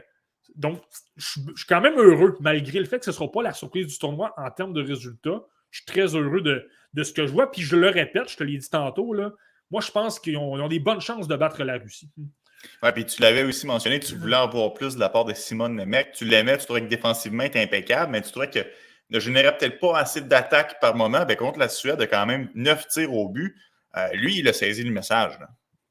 Ouais, ouais, non. Puis écoute, euh, non, absolument. Puis, tu sais, lui, c'est intéressant, comme je mentionnais. D'ailleurs, c'était le sujet de, si vous avez l'occasion de regarder mes capsules chaque matin, c'était le, sujet de ma capsule d'hier, euh, le bon Simon Nemec.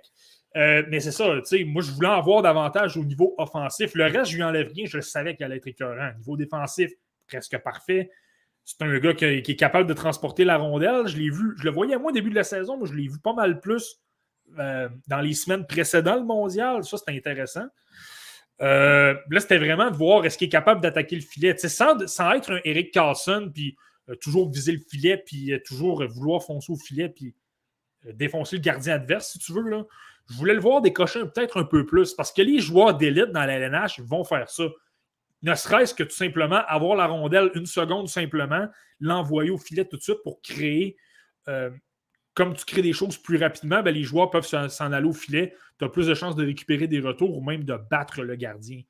Et ça, Nemec, lors du match contre la Suède, je l'ai vu pas mal plus le faire j'ai pas mal plus aimé ça. Non, j'ai, adoré ça, puis j'ai vu de. Puis j'en ai vu même encore davantage au niveau de son sens du hockey, à quel point il est capable d'être intelligent, de couper des jeux, d'effectuer de bonnes relances rapides. Et c'est drôle parce que via Facebook, je parlais avec euh, notre, notre collaborateur et qu'on voit un peu moins, mais Nicolas Cloutier, là, puis lui, il l'adore également, puis on était d'accord. Écoute, il était super, super intelligent et on se disait, tu sais, euh, je sais pas si tu te souviens, je t'avais dit, je le place il était top 10, mais peut-être plus près de 10. Je suis obligé. il reste beaucoup de hockey, puis il reste les matchs les plus importants à disputer. Là. Mais j'aurais le goût de dire qu'il va être dans mon top 5. Mais bon, on verra bien, là, mais j'ai adoré ça. Ce que j'ai pu voir au niveau offensif, ce qu'il a pu apporter m'a rassuré au point de me dire OK, ça, ça peut devenir. Pas ça peut, je pense que il va devenir un défenseur de premier plan dans la LNH. Est-ce que c'est un premier ou un deuxième, mais certainement première paire parce qu'il est super intelligent et capable d'amener un petit peu d'attaque. Exact. Puis quand tu dis top 5, s'il ne perce pas le top 5, il sera plus près de 5 que de 10. Donc, euh, moi aussi, j'ai en haute estime euh, Simon Nemec. Puis je ne m'en cache pas, je l'ai dit ici la semaine dernière. Euh, c'est un joueur que j'aimerais ça voir arriver avec le Canadien de Montréal si jamais on se trouve à ne pas repêcher dans les trois premiers, mais qu'on recule un petit peu au classement au repêchage. C'est un joueur que j'aimerais ça qu'on repêche ici avec, avec le Canadien. Donc, tu peux pas dire qu'en montage, je te fais pas bien paraître, par exemple. Je t'ai lancé, je t'ai lancé la, la, la, passe à palette. j'ai tout vu ça, j'ai tout vu ça, Marty. Euh, tu parlais de la Suède euh, pour Simon Nemec. Même chose pour Jura Slavkowski. C'est pas un joueur qui a obtenu nécessairement de points, mais j'ai aimé son match. Patine très bien, très doué avec la rondelle. C'est un joueur qui sert bien de son physique euh, pour récupérer ou pour protéger la rondelle. Tu es d'accord avec moi qu'il y a quand même des bons matchs malgré que la production offensive n'est pas nécessairement là? Non, non, non, il y a d'excellents matchs. Puis tu sais, il faut, faut mettre les choses en relief. Là, les, Slovaques n'avaient pas de but jusqu'à fin de troisième période contre les Américains et ils n'ont pas marqué contre la, Suède. Donc, c'est sûr que si tu t'attaches simplement aux statistiques, tu te dis OK, tournoi ordinaire, je m'attendais à ce que Juraj Slavkovski domine complètement. Puis... Mais la réalité, c'est qu'il est bon. Non, honnêtement, il obtient des chances. Tu sais, le match contre les Américains, euh, j'ai en mémoire une chance en deuxième période. Là, euh, euh, très, très, très bonne Très bonne incursion offensive, puis finalement touche le poteau. Euh, ce qui montre, en fait, il ne montre pas tant de. Je ne suis pas tellement surpris de le voir jouer. Il, joue pas mal comme je le vois jouer en Liga finlandaise. C'est un gros bonhomme, il est tellement travaillant, toujours l'année dans le trafic, toujours en train de travailler, de mettre de la pression, de tirer des rondelles à l'adversaire. Euh, et il a un gros lancer également. Là où je le questionne un peu plus, et c'est pour ça que vais peut-être un peu bouger dans mes listes, mais pas tant que ça, c'est encore une fois, j'ai vu que son sens euh, du, hockey est peut-être un peu moins développé que les joueurs que tu vas retrouver dans le haut de la liste et qui vont être des, euh, super vedettes dans la LNH. Tu sais, souvent, ces prises de décision, c'est pas désastreux, là, mais c'est simplement qu'un joueur d'élite ne prend pas ces décisions-là. Euh, il y, a un jeu que j'ai en tête, ils sont en avantage numérique. justement, Simon Nemec prend la peine d'attirer un, adversaire vers la gauche, ça libère l'espace à Slavkovski, remet à Slavkovski. Puis euh, ça bourdonne un peu, puis Slavkovski, finalement, honnêtement, il y a un bâton dans la ligne. C'est clairement, si tu as, moindrement de. Si tu lis un moindrement le jeu, il n'y a pas de jeu à faire. Il n'y a tout simplement personne de libre. Tu es tout simplement mieux d'attendre ou de faire circuler au défenseur. Tu Puis il a quand même décidé de tenter sa passe. Donc, ça, ça me dit OK, lui, s'était dit Mon intention, c'est de passer au gars de l'autre côté. Je vois quand même le bâton, mais je vais la tenter quand même parce que c'est la seule option que j'ai en tête. Je n'ai pas de plan B, je n'ai pas de plan C.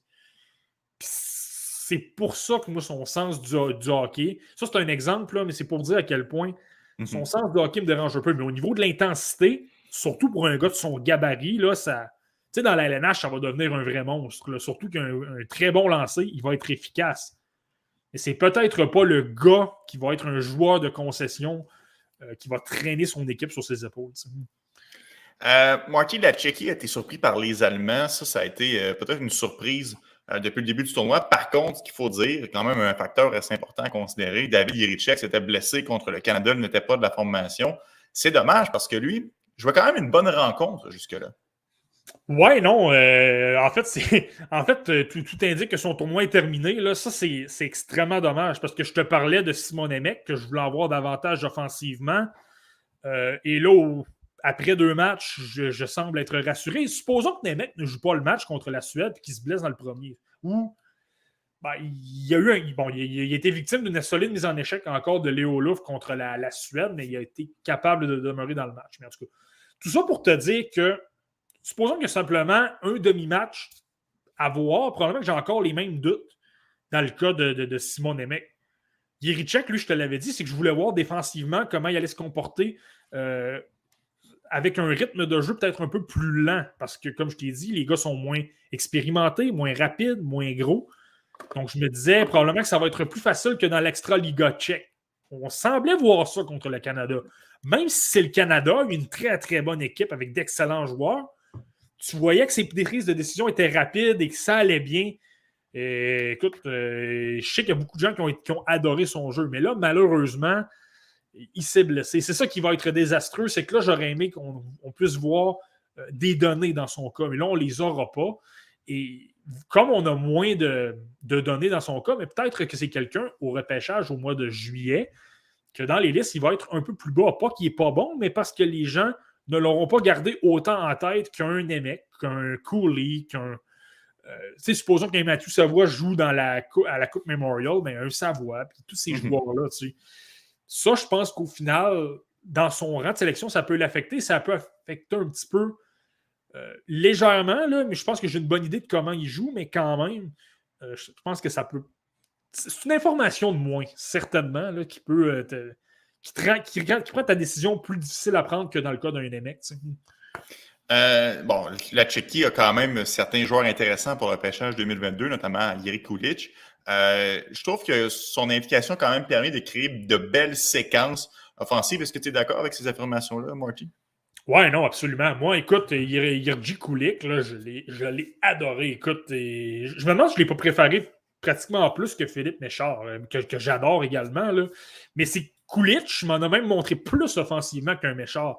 Euh, il était super impliqué, euh, toujours, toujours bien positionné en défense, couvre très bien couvre très bien ses, les pointes. Euh, super bon là-dedans. En transition, il est excellent. Il prend la rondelle. Transition très rapide. Ça, c'est toujours très, très bon. Là. Tu le sais comme moi, la LNH, c'est un jeu de transition. Si tu es capable de bien faire passer la rondelle de la zone défensive à la zone offensive, souvent, c'est là que tu crées des occasions. À l'inverse, si tu n'es pas capable de le faire, c'est là que c'est difficile que la rondelle demeure dans ta zone et que tu t'accordes de début. Là. Ben, ça, c'est très bon. Et il est engagé, il met de la pression, comme tu as dit. Et en plus, moi, ce que je te l'avais dit, ce que j'avais hâte de voir, c'est est-ce qu'elle être capable de produire offensivement. Moi, je t'avais dit dans la Liga, dans l'extra Liga tchèque, tu sais, il m'en montrait pas, mais le calibre est peut-être supérieur. Donc, je me disais probablement que j'ai hâte de voir s'il va en donner plus. Ben là, à la lumière de ce qu'on voit, il en montre plus. Écoute, même contre le Canada, une excellente équipe, il a montré de très, très beaux mhm. flashs offensifs. Il a même il a obtenu une aide, je ne me trompe pas, sur un début que euh, sur un début en début de match. Mais moi, c'est pour dire à quel point j'ai été extrêmement. J'ai vraiment adoré ce que j'ai vu de Gergi Kulik. Je vous le dis, là, il est dans mon top 32 présentement. Puis il va monter. Je vous le garantis. Je, je, touche à rien présentement. Je, vais, je, vais, changer mes listes à la fin du tournoi.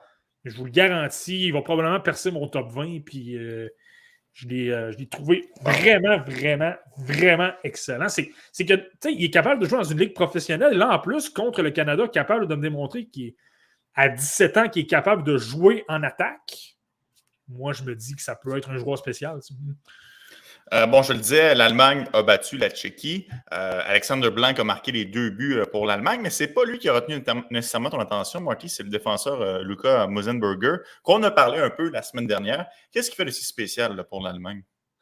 Ben, moi, Luca Mosenberger, lors du, repêchage 2021, c'est un choix de, premier, de troisième tour des, des Oilers d'Edmonton, lui. Puis, lui, c'est pas le joueur le plus spectaculaire offensivement, puis c'est drôle parce que les gros défenseurs dans son, style, habituellement, ne tapent pas dans l'œil. Ce pas des défenseurs que j'apprécie. En tout cas, je les casse plus bas que les autres habituellement. Mais lui, c'est qu'il apporte une coche supplémentaire. Tu sais, moi, je me dis, c'est que si tu repêches un gars comme ça, assure-toi que ce soit le meilleur qui va jouer dans l'alénage. Et surtout, repêche-le pas au premier tour. Et... Mais lui, c'est ça. Il est super, euh, il est très méchant. Lui, lorsqu'il arrive dans les coins, il frappe très dur, il est difficile à affronter. Et sa, première passe n'est pas nécessairement mauvaise également. Ça permet, ça permet de sortir très bien la rondelle, même si en, zone offensive, il n'apporte pas nécessairement beaucoup de choses. Mais le, le, le côté, ses détails défensifs, ça, c'est super intéressant. Et là, lors du mondial junior, on l'a encore vu. Contre la Finlande, la Finlande a gagné, mais pas par un très gros pointage. Munzenberger fait un excellent travail pour euh, fermer l'enclave aux, Finlandais. Il n'était pas capable de, vraiment d'entrer. J'ai vu beaucoup de commentaires de gens dire que le match était plate, littéralement. Là. Et je pense que c'est même toi qui m'avais dit ça. ouais, moi j'ai dit ça. Après deux périodes, j'étais comme, ouais, il se passe pas grand-chose. Mais c'est ça, mais l'Allemagne fermait super bien le centre et les, Finlandais, eux, jouaient euh, pas mal plus est-ouest. Je pense qu'ils essayaient peut-être d'étirer le, système défensif. Euh, mais Munzenberg, mais la défense, Munzenberger en tête, ont fait un excellent travail en se positionnant devant le gardien de but et c'était difficile d'entrer euh, près du gardien de but d'obtenir des retours. Puis ça, ben, ça démontre à quel point défensivement et physiquement, ben, Munzenberger, s'il est capable de faire ça contre la Finlande, ben, c'est super intéressant à voir. Ouais, c'est un match là, pour les fans de, systèmes défensifs dont, euh, dont, je ne suis pas. Alors, euh, mais bon, je sais que toi, tu aimes ça, les systèmes défensifs, donc ça, je, suis sûr que le match te plu de ton côté. Moi je, suis fan, du Wild depuis 2002 et euh, l'équipe avec Kirill Kaprizov euh, n'est pas là depuis très longtemps. Oui, c'est vrai. moi, j'ai grandi avec Jacques Lemaire.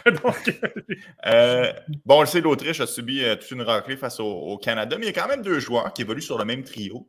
Qui ont tiré leur épingle du jeu, Marco Casper et Vincent Rohrer. J'aimerais ça que tu me parles des deux joueurs. Qu'est-ce qu'ils ont sorti chez eux? Ouais, ben, Marco, ben, Premièrement, je vais rajouter ça. Ce qui est intéressant à voir avec le programme autrichien, et là, en tête, ce sont Marco Casper et Vincent Rohrer. Euh, tu sais, rappelle-toi Marco Rossi, euh, tu l'as assez vu, tu l'as comme moi. Là, tu le sais que c'est un gars extrêmement travaillant, très, très, très, très tenace, même si c'est pas le plus gros. Mais là, tu regardes Casper et Rohrer jouer, puis ils ont à peu près le même ADN. Ce sont deux très, très gros travaillants qui vont dans les coins, qui mhm. sont infatigables, qui arrêtent jamais, jamais, jamais. Ça, ça peut être bon pour un programme. Si ces joueurs-là prennent toujours le même style et que ça se perpétue d'année en année, euh, en principe, Casper et Rora vont revenir au Mondial Junior l'an prochain. Et là, s'ils ne se font pas reléguer, peut-être même dans deux ans. Mais, mais donc, sur un point de vue programme, c'est intéressant. Par rapport aux deux joueurs, Casper, je viens de le mentionner, son intensité est tellement bonne. Je le savais qu'il serait comme ça. Dans la Ligue, euh, dans la, euh, pas la Liga, mais la SHL, la Ligue suédoise, il fait exactement ça. Toujours impliqué, toujours dans le trafic, euh, dérange beaucoup l'adversaire par son intensité, récupère beaucoup de rondelles. C'est ça qu'on voit. Là, malheureusement, c'est l'équipe autrichienne. Donc, il récupère les rondelles et ben, ça passe souvent, ne trouve pas vraiment un joueur et se fait contrer, mais ça, c'est pas de sa faute. L'équipe est tout simplement moins forte. Ben, je ne sais pas si tu es d'accord avec moi, mais j'ai l'impression qu'il le sait, que l'équipe passe par lui. Donc, des fois, il essaie peut-être d'en faire un peu trop, mais il est toujours impliqué sur la passion parce qu'il sait que quand je retourne au banc, les chances que mon équipe marque des buts euh, sont, plus, sont plus minces. Donc, il veut tirer le maximum de chacune de ses présences. Et quand tu parles d'intensité, c'est exactement ça. Mais c'est pas simple. Mais c'est pas ça. C'est vraiment. C'est tout simplement le joueur qu'il est. C'est quelqu'un de super, super travaillant. C'est pas nécessairement le fait qu'il sait que la pression sur ses épaules, là, je veux dire, Marco Casper est canadien, mais il jouerait de la, la même façon. C'est pas, pas ça le point. Euh, j'ai lu des critiques sur son coup de patin. Moi, je trouve qu'il a un bon coup de patin. C'est pas un problème. Moi, je trouve qu'il est, correct, il est actif, il met de la pression. Euh, euh, ça, je suis pas tout à fait d'accord. Mais du coup, je vais revoir. Mais, mais c'est ça, j'ai adoré. Puis tu sais, un point, tu le sais à quel point des fois j'aime voir ce qu'un joueur va faire contre les meilleurs éléments adverses. Tu le sais à quel point j'aime dire que, supposons au niveau junior, écoute, c'est pas les joueurs de quatrième trio que tu vas affronter dans l'LNH, c'est les gars de premier trio. Mm-hmm. Donc, si tu domines les gars de premier trio, c'est bon signe. Ben, Casper, là, c'est de voir à quel point il était capable d'enlever des rondelles à des Owen Power, euh, jouer dans le trafic devant des Lucas Cormier, des joueurs comme ça. Tu sais, moi, j'ai une séquence en tête hier, fin de première période, fait perdre les pédales à Owen Power. Owen Power, là, pour la petite histoire, c'est quelqu'un de super calme. C'est quelqu'un qui est intelligent, je l'ai mentionné souvent. Là. Et c'est justement quelqu'un qui garde son calme, qui est très patient. C'est pas quelqu'un d'agressif. Puis là, il est en train de perdre patience parce que Marco Casper mettait vraiment, vraiment beaucoup d'efforts et d'intensité sur lui. Ça, sans dit long à quel point il travaille excessivement fort. Puis c'est la même chose pour Horreur. Horreur également, là, il y a un très, très, très, très, très gros éthique de travail et probablement qu'il a un meilleur coup de patin qu'un Marco Casper. Il patine comme le vent, le Vincent Horreur. Maintenant, c'est au niveau offensif que je dois en voir davantage dans le club de je trouvais qu'il tentait des jeux et que ça avortait. Je trouvais que le sens offensif, il tentait des jeux qui se faisaient beaucoup couper. Ça avortait. C'est. Euh, c'est ça. Tentait peut-être pas le jeu au bon moment. Là. Ça, ça m'a peut-être euh, agacé un petit peu. Mais, mais je pense que ça devient un beau choix euh, pour les rondes ultérieures, au-delà du premier tour, Vincent Rohrer, parce que au niveau du coup de patin et de l'intensité, c'est bon. Tu, me vois venir. Là, sur un troisième ou quatrième trio, là, des joueurs rapides qui mettent de la pression, c'est toujours très bon. Donc, peut-être que c'est peut-être pour ça qu'il va être utile, Vincent Rohrer. Deux joueurs qui seront euh, admissibles au prochain repêchage, tout comme Liam Bixel euh, avec la Suisse. Bon, la Suisse, c'est sûr que c'est pas facile parce qu'ils ont perdu leur meilleur joueur, Simon Nack, à cause de la COVID-19. Donc, l'intérêt pour la Suisse passait vraiment par Liam Bixel, le défenseur format géant. Marty, à 6 pieds 5 pouces, il faut s'attendre à ce qu'il soit quand même physique, chose qu'il fait très bien, autant devant le filet que le long de la bande. Ouais, non, mais écoute, ça c'est certain. je, m'attendais à ce qu'il soit très physique. Euh, ça, c'était pas une surprise. Donc, euh, ça, c'est très bien de voir qu'il est capable de, le faire contre des joueurs plus âgés. C'est pas un problème. Là, tu te dis, OK, s'il débarque dans les rangs professionnels, euh, levez-vous la tête parce que ça va être très, très, très douloureux. maintenant, c'est au niveau offensif. Je vais être honnête avec toi pour l'instant. C'est certain que là, avec la Suisse, tu affrontes des adversaires plus forts il y a peut-être moins d'éléments devant toi, surtout avec euh, l'absence de Simon Kanak. C'est plus difficile de générer de l'attaque. Ça, je comprends tout ça. Euh, mais tu vois, là, au niveau offensif, j'en ai peut-être un peu moins vu. Euh, je voulais voir s'il était capable de s'exprimer. Puis ça m'a laissé un petit peu sur mon appétit. Là. Puis même au niveau de son coup de patin, ça m'a, ça m'a pas nécessairement plu. Là. Je trouvais que. Sans dire que ça allait vite, parce que justement, au niveau physique, il se débrouille quand même bien. Là je n'étais pas certain que ça lui permettait de s'exprimer. Donc, est-ce que ça va devenir simplement un défenseur euh, très gros sur le plan physique? Écoute, ça demeure, comme je t'ai dit, pour une équipe comme la Suisse, ça demeure difficile de s'exprimer contre de bonnes puissances qui ont de bons systèmes de jeu, mais à première vue, je dirais, OK, faudrait peut-être oublier le côté offensif dans son cas et se dire que ça va être un excellent défenseur euh, dans sa zone et qui va être super, super, super robuste. Un, peu comme un Munzenberger, peut-être une petite coche supérieure, peut-être dans ce, dans ce niveau-là. Bon, ça fait le tour, Marty, pour euh, le championnat mondial junior. Là, 1h35 minutes plus tard, on a couvert euh, les, les 10 formations, mais je veux quand même te parler d'un autre sujet euh, qui touche les Canadiens de Montréal. Un petit gars chez nous, Raphaël Harvey Pinard, qui a marqué son premier but hier dans la Ligue nationale de hockey. Un beau moment. Je pense que tout le monde qui a eu la chance d'écouter le match en direct ou en reprise, peu importe, était fier de lui parce qu'il part de loin, c'est un joueur qui a toujours dû travailler avec acharnement pour parvenir à l'étape supérieure. Et je le sais, je ne suis pas stupide, c'est quand même en raison de la COVID-19 et des nombreuses blessures qu'il a obtenu cette chance-là hier. Mais quand on parle de saisir l'opportunité qui se présente devant soi, c'est exactement ça qui est arrivé. Puis, au-delà de son but, il a connu un excellent match. Donc, moi, je lui lève mon chapeau. Il a connu un excellent match. Écoute, moi, j'avais. Premièrement, je suis tellement, tellement content pour lui. Là. Tu, sais, tu l'as dit, il y a tellement une histoire euh, rocambolesque. Pas repêché à son année de 17 ans, en fait. Il y avait une saison euh, euh, vraiment euh, très ordinaire avec les Huskies de Rouen-Noranda. a vraiment explosé davantage à son année de 18 ans. 18-19 ans était bon, gagne la Coupe Memorial, finalement repêchant au septième tour par les Canadiens en 2019. Tu sais, lui, il n'a jamais arrêté de travailler, travailler, travailler. Rappelle-toi lorsqu'il est débarqué dans les camps des Canadiens, il s'était supervisé par Joël Bouchard, un gars qui adore les gars qui travaillent. Joël Bouchard était tombé en amour avec lui, il disait Écoute, je l'aime, je l'aime, Harvey Pinard. il disait vraiment comme ça Je l'aime, je l'aime, Harvey Pinard. Puis ça fait en sorte que lorsqu'il l'a, eu du côté du Rocket de Laval l'an dernier, même chose. Euh, l'utiliser à profusion, souvent sur les premiers trios, toujours impliqué. Puis là, de voir qu'il obtient sa chance, même si tu, l'as dit, circonstance exceptionnelle. Mais c'est tellement, tellement beau à voir. Mais en plus, il a connu, comme tu as dit, là, j'ai adoré son match. Je pense que sa première période a été un peu difficile. Euh, tu as vu que le. Il n'y a pas nécessairement beaucoup de patins à Raphaël Harvey Pinard. Mm-hmm. Il est plus petit. Là. Je pense que ça paraissait. Le, jeu allait peut-être un peu vite de temps en temps. Euh, il se faisait déporter un petit peu, avec de la misère à suivre, si tu veux. Dans les coins des barquets, je me souviens d'une séquence, là, il débarque contre Corey Perry, puis euh, je te, dis qu'il s'est retrouvé assez vite sur la, couché sur la patinoire, le bon Harvey Pinard.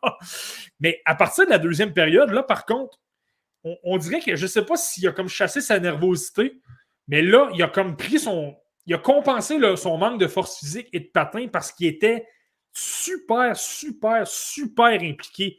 Il arrivait à fond de train vers les joueurs et ça faisait en sorte que les joueurs du Lightning, on parle quand même du Lightning de Tampa Bay, ils ont gagné la Coupe Stanley lors des deux dernières saisons les joueurs précipitaient un peu leurs gestes parce qu'ils euh, coupaient, leur, ils coupaient leur temps de réaction. Wow, OK, on va. J'ai une séquence en tête, ça amenait une, chance, une superbe chance de Ryan Paling en troisième période. Raphaël Harvey Pinard, il va vraiment à fond de train, là, 100 000 à l'heure, se dirige vers Victor Edman. Victor Edman est surpris. Là, on parle de Victor Edman. Je ne parle, pas mhm. de, je parle pas de Carl Foot ou d'un autre défenseur assez ordinaire. Je parle de Victor Edman. Victor Edman a raté sa passe. Il a comme été surpris. Euh, la passe a été coupée par Cole Caulfield qui a obtenu une chance de, s'échapper. Finalement, euh, finalement, Payling a obtenu une chance justement sur une passe d'Harvey Pinard en, contre-attaque. Mais c'est pour dire à quel point c'est impressionnant. oui, il n'est pas le plus physique, mais il est tellement, tellement, tellement travaillant que ça compense quand même. Il va être capable quand même de créer des choses et de récupérer des rondelles. C'est ça que je trouve fascinant. Je vous le dis de la façon qu'il joue, là, même si sur le plan des détails, sur les, petits détails euh, euh, de son match, le coup de patin ou le tir ou mhm. Sa vision de jeu, même si c'est pas là, mais il est tellement travaillant que ça compense sur d'autres aspects. Sur un quatrième trio, des gars qui se défoncent, t'en veux. Tu sais. Ouais, honnêtement, surtout dans une saison comme celle-ci, euh, où est-ce que les vétérans ont peut-être moins envie de jouer, travaillent peut-être un petit peu moins fort, vont parfois se laisser traîner les pieds. T'en veux les jeunes, tu veux quelque chose à regarder. C'est ça, une reconstruction. C'est pas toujours agréable à regarder pour le partisan, mais sûrement on peut se rattacher à des jeunes qui se donnent corps et âme, comme ça a été le cas de RHP hier. Moi, j'ai adoré son match et j'espère qu'il aura laissé une assez belle carte de visite au Canadien de Montréal pour qu'on lui fasse confiance lorsque les blessés reviendront, lorsque la COVID euh, aura relâché un peu le Canadien. Quand on pensera un joueur à rappeler, j'espère qu'il sera dans les premiers de la liste de rappel parce qu'il fait très bien et il mérite ce qui lui est arrivé euh, hier soir. absolument. Puis je serais même pas surpris avec le match qu'il a, a, connu hier là, que Lorsque justement certaines personnes vont, revenir de la liste COVID, là, euh, même un, là, Paul Byron vient d'être vient d'être placé lui aussi sur la liste COVID, mais s'approchait d'un retour au jeu, sans commencer à s'entraîner avec l'équipe. Mais je ne serais pas surpris qu'au retour de certains blessés, euh, ce soit des gars comme Alex Belzil qui soient renvoyés à Laval, mais Carly Pinard reste parce que justement, cette intensité-là est pratiquement inégalée. Puis sur un quatrième trio, ça va mhm. bien. Je vais te remettre avec toi, hier, il, m'a pas mal plus sauté aux yeux qu'un qu'un Yessi ou un, Belzil, justement, ou un, Lucas Vedemo. Moi, je ne suis pas Dominique Duchamp, mais si, si je suis à sa place, là, moi, je pense qu'Harvey Pinard reste devant les gars que je viens de te mentionner. Ça fait en sorte qu'il demeurerait à Montréal euh, pas mal plus euh, longtemps qu'on le pense parce que justement, je te le dis, même dans les détails défensifs, il est super bien placé également. C'est pas comme s'il mettait son équipe dans le pétrin, il est bien placé. Donc, euh, moi, ça va être à suivre, honnêtement. Merci, Marky, pour cette autre belle édition du podcast La Relève. On s'en va encore écouter du hockey. On en mange du hockey. On va en manger pour encore quelques jours avec le championnat mondial euh, junior. Je vous invite à nous suivre euh, via notre page Facebook, notre page YouTube, mais surtout notre page Twitter parce que Marky, à chaque matin, tu postes une capsule récapitulative du joueur qui t'a tombé dans l'œil. Moi, je trouve ça franchement intéressant. J'espère que vous aussi à la maison, euh, vous aimez bien ça. Marky, un petit mot de la fin? pas trop longtemps. En fait, je ne vais pas trop en mentionner parce qu'il reste 10 minutes avant le match il faut simplement que j'aille mon téléviseur. C'est tout simplement ça. En fait, j'oublie tout le temps que ce match-là est annulé. En tout cas, j'ai. C'est exact. quand même Bon, passez une belle euh, semaine à vous à la maison. Marty aussi, je suis sûr de passer une belle semaine et on se dit à la semaine prochaine. En fait, je, en fait, je veux simplement, je veux simplement prendre le temps pour nos auditeurs parce que c'est le dernier épisode euh, en 2021. Simplement de souhaiter une joyeuse année à tout le monde. Santé, bonheur. On vous souhaite surtout que euh, les, circonstances s'atténuent un petit peu avec la COVID, qu'on puisse revenir dans un monde un peu plus normal. Et puis, ben, de, toute façon, nous, on continue de suivre le Mondial Junior. On vous revient, mais en, 2022. je suis d'accord avec toi, Marty. Euh, je corrobore tout ce que tu as dit. Là. Oui, bonne année à tout le monde. Euh, évidemment, la santé et un peu de normalité serait la bienvenue. Alors, passez, passez un beau temps des fêtes pour ce qui en reste et on se donne rendez-vous la semaine prochaine. Ciao.